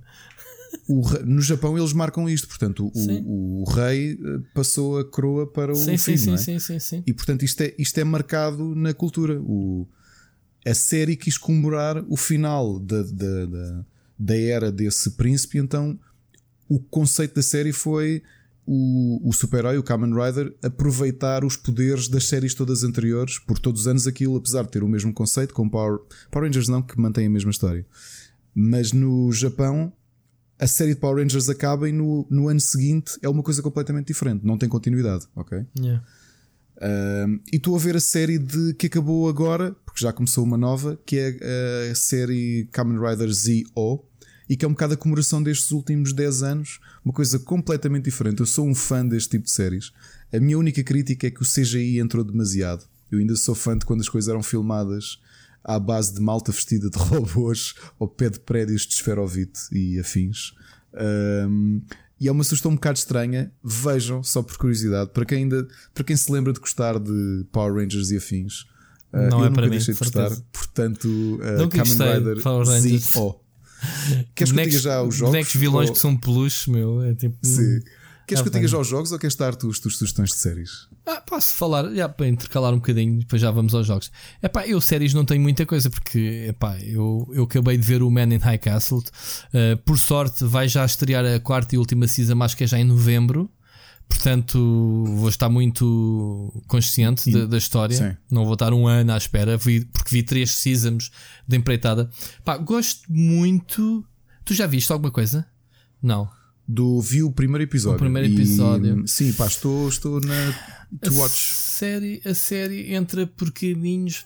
Pá, pronto. Agora percebes porque é que é uma cena do Felipe Kaidai, que eu não sei um, o tão fiel que tu disseste que era o livro tinha algumas liberdades Eu não li, eu não, não li o livro ainda. Não, não me falaste nisso, na, que havia umas liberdades não. muito grandes. Oh, então não foste tu? Não, não, mentira, desculpa. Não, foi não outra eu, pessoa. Foi, eu, que não li o livro. foi num evento que eu tive com alguém que me falou nas comparações que eles tomaram grandes liberdades. Uh, epá, e de longe que tivessem material para esticar por 4 seasons o conteúdo de um livro. Pronto, lá está. Um, e a cena é, é que aquilo entrou mesmo em, entra mesmo em caminhos de ficção científica.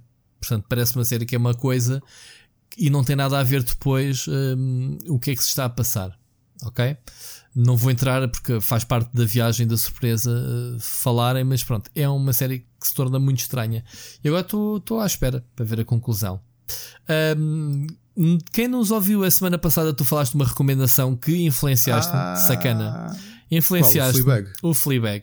Tu... Ah, eu, eu lembrei-me agora, pá. Eu lembrei-me de ver isso. Tiveste a ver já? Ou... Já, já, já, já. Tenho Tudo? visto, ainda não acabei, mas tenho, não, não ouvi tudo ainda. Epá, eu vi, sei lá, aquilo são seis episódios, eu devo ter visto quatro. Aquilo são episódios sim. de meia hora, também se vêem num tirinho. Sim, sim, sim. Um, epá, e a série é estúpida para caraças, pá. E acho que é, é excelente. Um, ou seja, ela, primeiro que tudo há que perceber o que é, que é o Fleabag. A Fleabag. Ela merece o Emmy? Ou não? Ela merece. É nós falámos nisso semana passada. Ela é muito merece, boa. É pá. Eu estou um bocado indeciso porque eu, eu, eu acho que a Julia Dreyfus tivesse ganho o, o Emmy mais uma vez como melhor atriz de comédia. Mas esta ganhou, não ganhou? Esta ganhou. ganhou a Julia Dreyfus. A Julia Dreyfus tivesse ganho, tinha batido o recorde de anos consecutivos a ah, ganhar era? como melhor, melhor atriz cómica. O recorde. Eu entre as duas não sei, mas a interpretação desta rapariga é. Olha, esta rapariga, uh, eu depois fui ver que ela já apareceu, já nem me lembro. Pá, não teve assim grandes papéis, mas houve um filme conhecido pelo menos, ou dois, já não me lembro. Então, o que é que a distingue? Para já, o tema. É, isto faz-me lembrar o Californication em ponto feminino. Portanto, ela é uma tarada sexual, ponto. É uma das, um dos conceitos. E depois, o que é que gira no dia a dia? Se o homem está sempre com a ideia, está sempre a pensar em sexo, neste caso é ela. Só que ela, o que distingue esta série, e, e é uma série que não é um drama, é uma comédia ligeira, uh, meio pervertida, digamos assim. Um, Fleabag é. Opá, o bag é a série e o, lá, o saco de. Como é que é? A tradução livre. Saco de pulgas. Saco de pulgas. As pulgas são todas as personagens, porque não há uma personagem da série que seja normal. Todas as personagens são estúpidas para caraças, meu. São todas exageradas do. Então ela, o que é que torna especial a série? É que ela quebra a quarta barreira e transforma-nos a nós telespectadores Sim. numa personagem.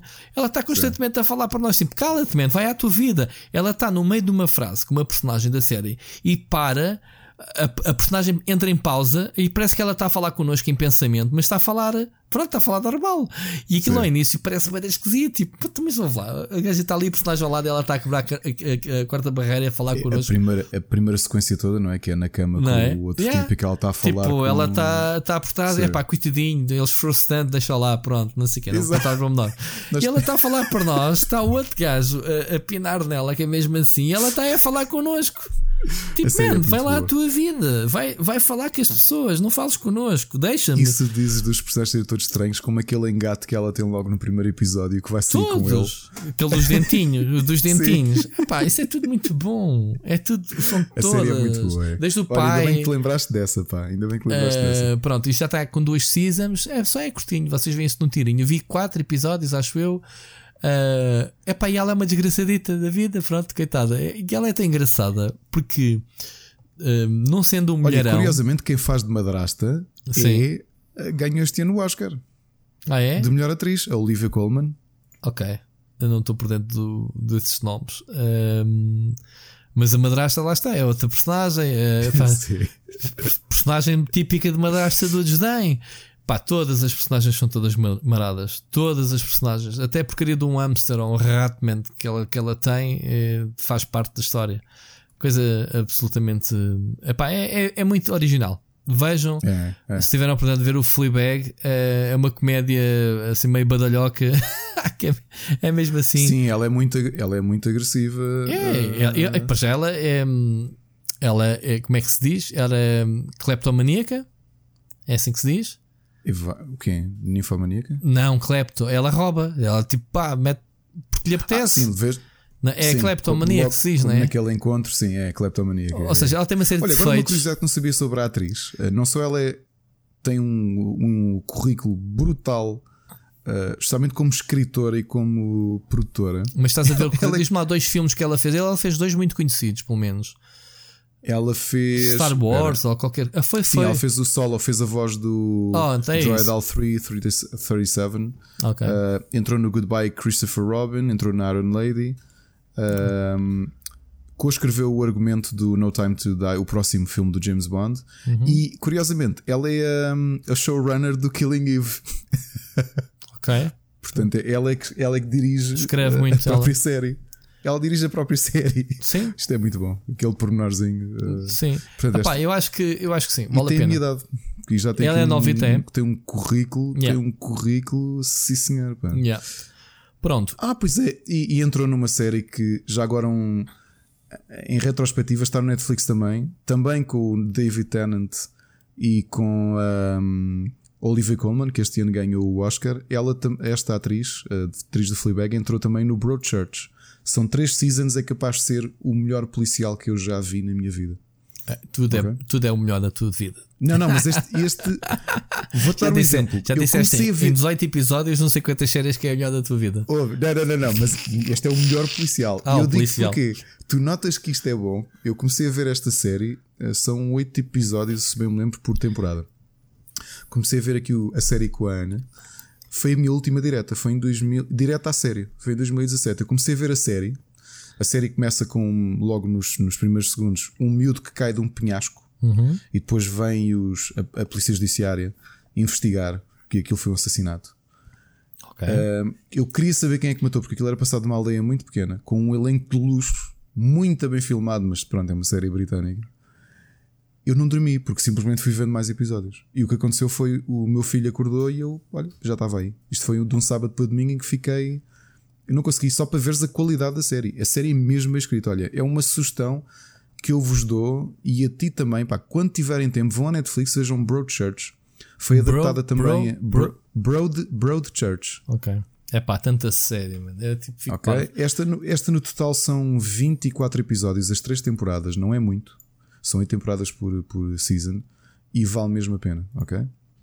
Pá, foi isso e foi descobrir hoje que foi anunciado que no Supernatural o irmão mais novo, como é que ele chama? O Gelo. Não sei. Pronto, não interessa. O irmão mais novo, não, não me lembro do nome do atriz, vai fazer o reboot ah, do, do, Texas do, Ranger a substituir yeah. o Chuck Norris. Portanto, é pá, e ainda tenho tanto para ver do Supernatural. Enfim, bom. Eu não sei se algum dia vou ver. Tu e jogos? Séries, espera, espera, ainda tenho outra coisa, ah, outra sugestão. Eu, não, séries não. Eu, eu, senti necessidade de fazer o tal digestivo que a gente. Onde é que eu li aqui há um tempo que os filmes eram para, para, para para tirar o paladar, é um, né? É, é, é um palate cleanser. Pronto. É um, é um limpa, um tira-gosto. Pá, tenho alguns filmes do Netflix que eu queria ver e decidi ver o último que saiu, um dos últimos que chama-se em português O Lado Oculto da Lua. Acho que chama-se Dark Side of the Moon mesmo em inglês, mas se vocês pesquisarem hum. não vão encontrar. Portanto, O Lado Oculto da Lua.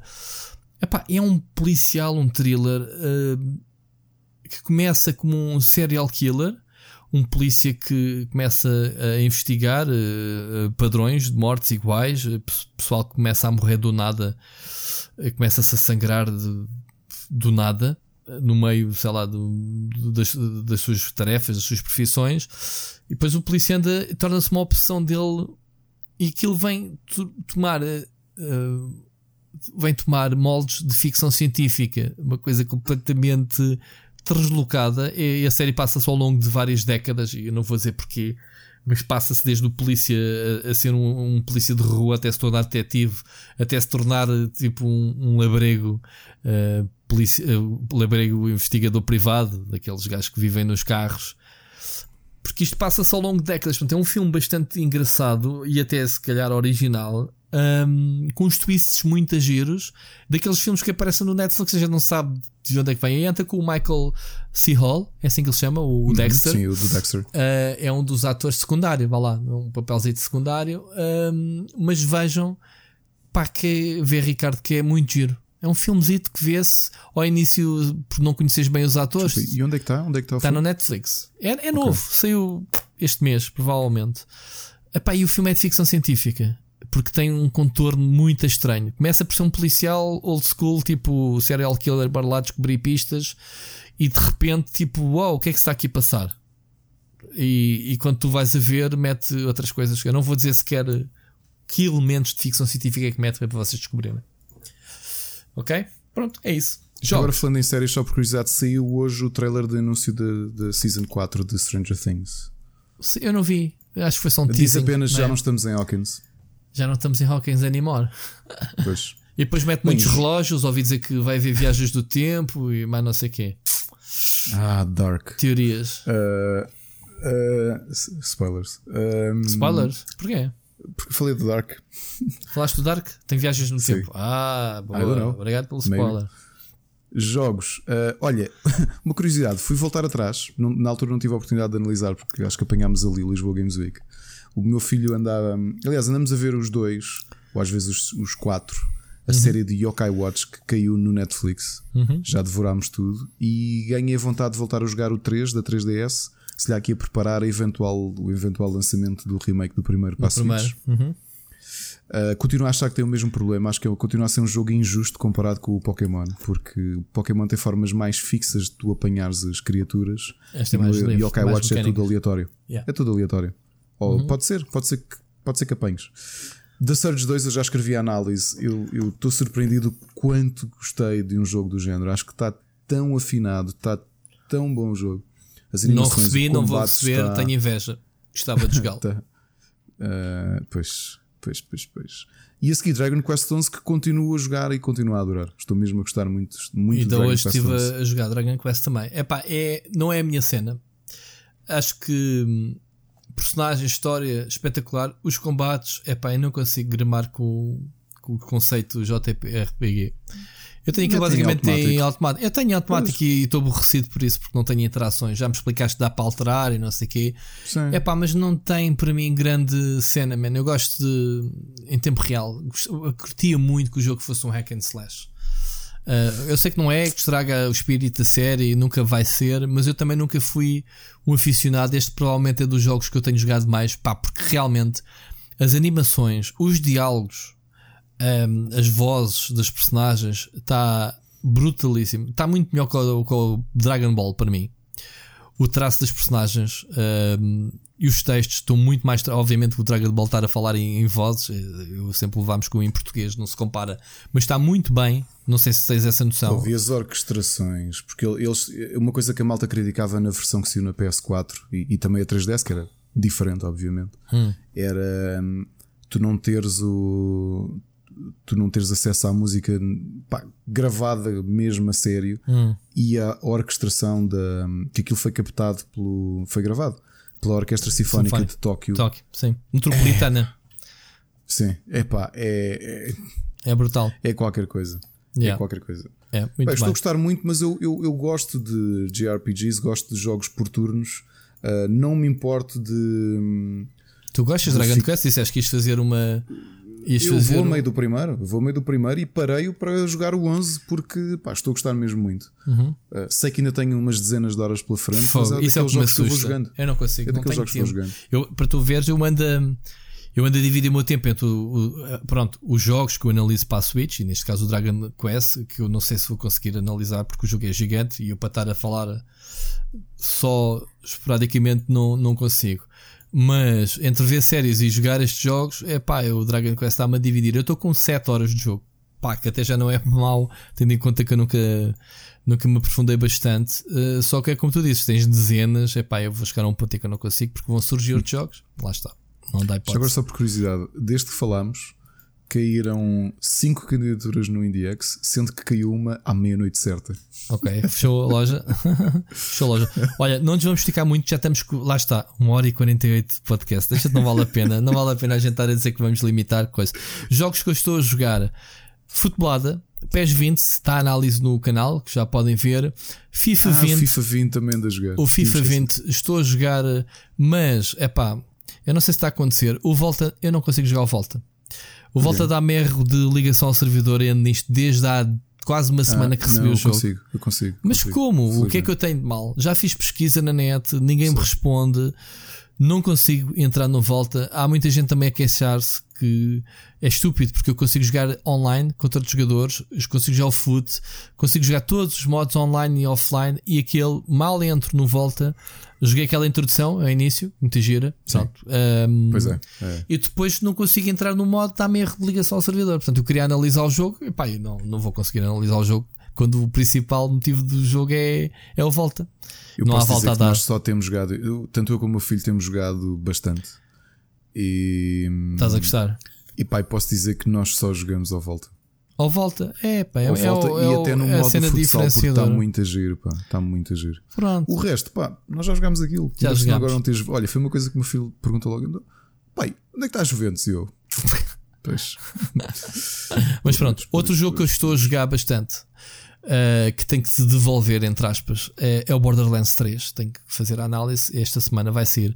E eu sei que a malta sabe que eu detesto a Gearbox, mas eu sempre disse que o Borderlands era a joia da coroa deles. Este Borderlands 3 está muito bom. Está muito bom. Não apanhei nenhum bug, ainda não fiquei sem saves, portanto o jogo corre bem no meu PC. Uh, obviamente não tenho tudo ligado, mas uh, a jogar com as coisas em médio, alguns efeitos em AI, Está a correr bem otimizadinho. Portanto, estou a gostar. É grande para caraças, mano. O jogo é muito, tem muito conteúdo. Tem bosses muito loucos, bosses gigantes, um, bué de armas para apanhar, muita loot, muita coisa que vocês vão deixar pelo caminho. Epá, é pronto, e é isso basicamente. Portanto, Borderlands esta semana tenho que ir despachar. Vou ter uma viagem esta semana a Barcelona, portanto, dois dias uh, que vou estar fora. Vamos estar perto. Calhar, ainda estamos a ver se nos cruzamos. Eu vou a Madrid Games Tu vais a Madrid, eu vou a Barcelona, pá. Mas eu não vou nada, não tem nada a ver com jogos, pá. Desta vez. Não tem a ver com um evento, uma hum, convenção da Schneider, para tu veres. Que é uma cena tipo Phil, com várias sim, cenas sim. a acontecer ao mesmo tempo e eu vou lá, convido deles.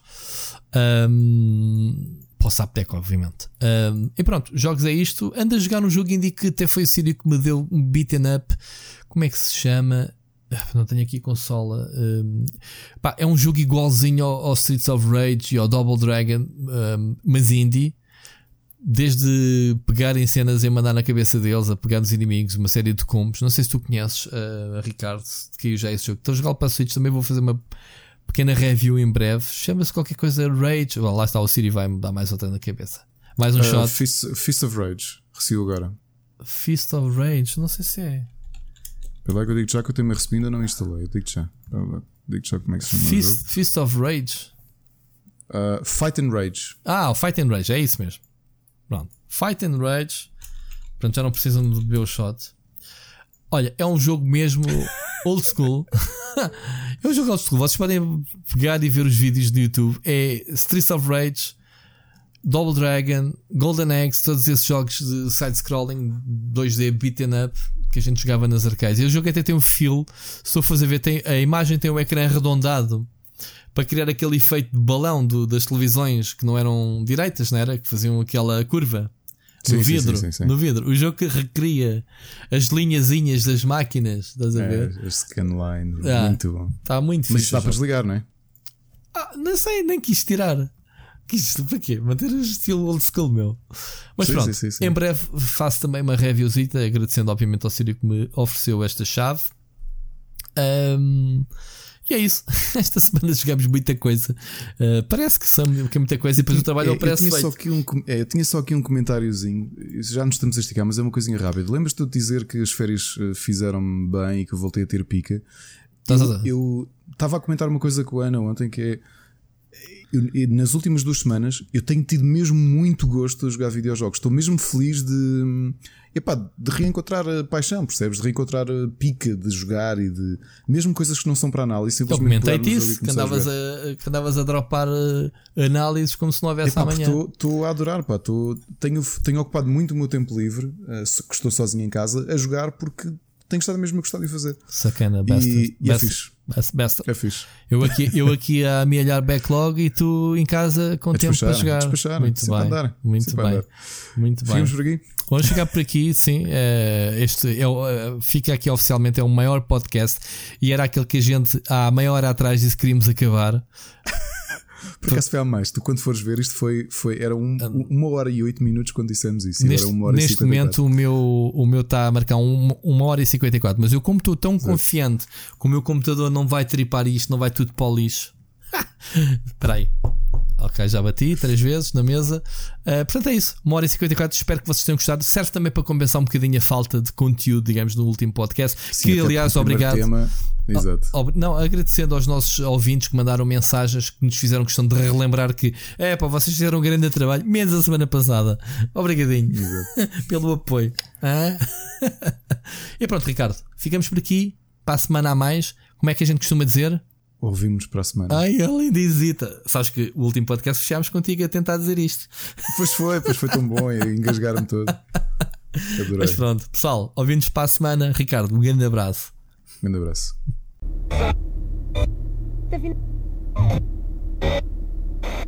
Tá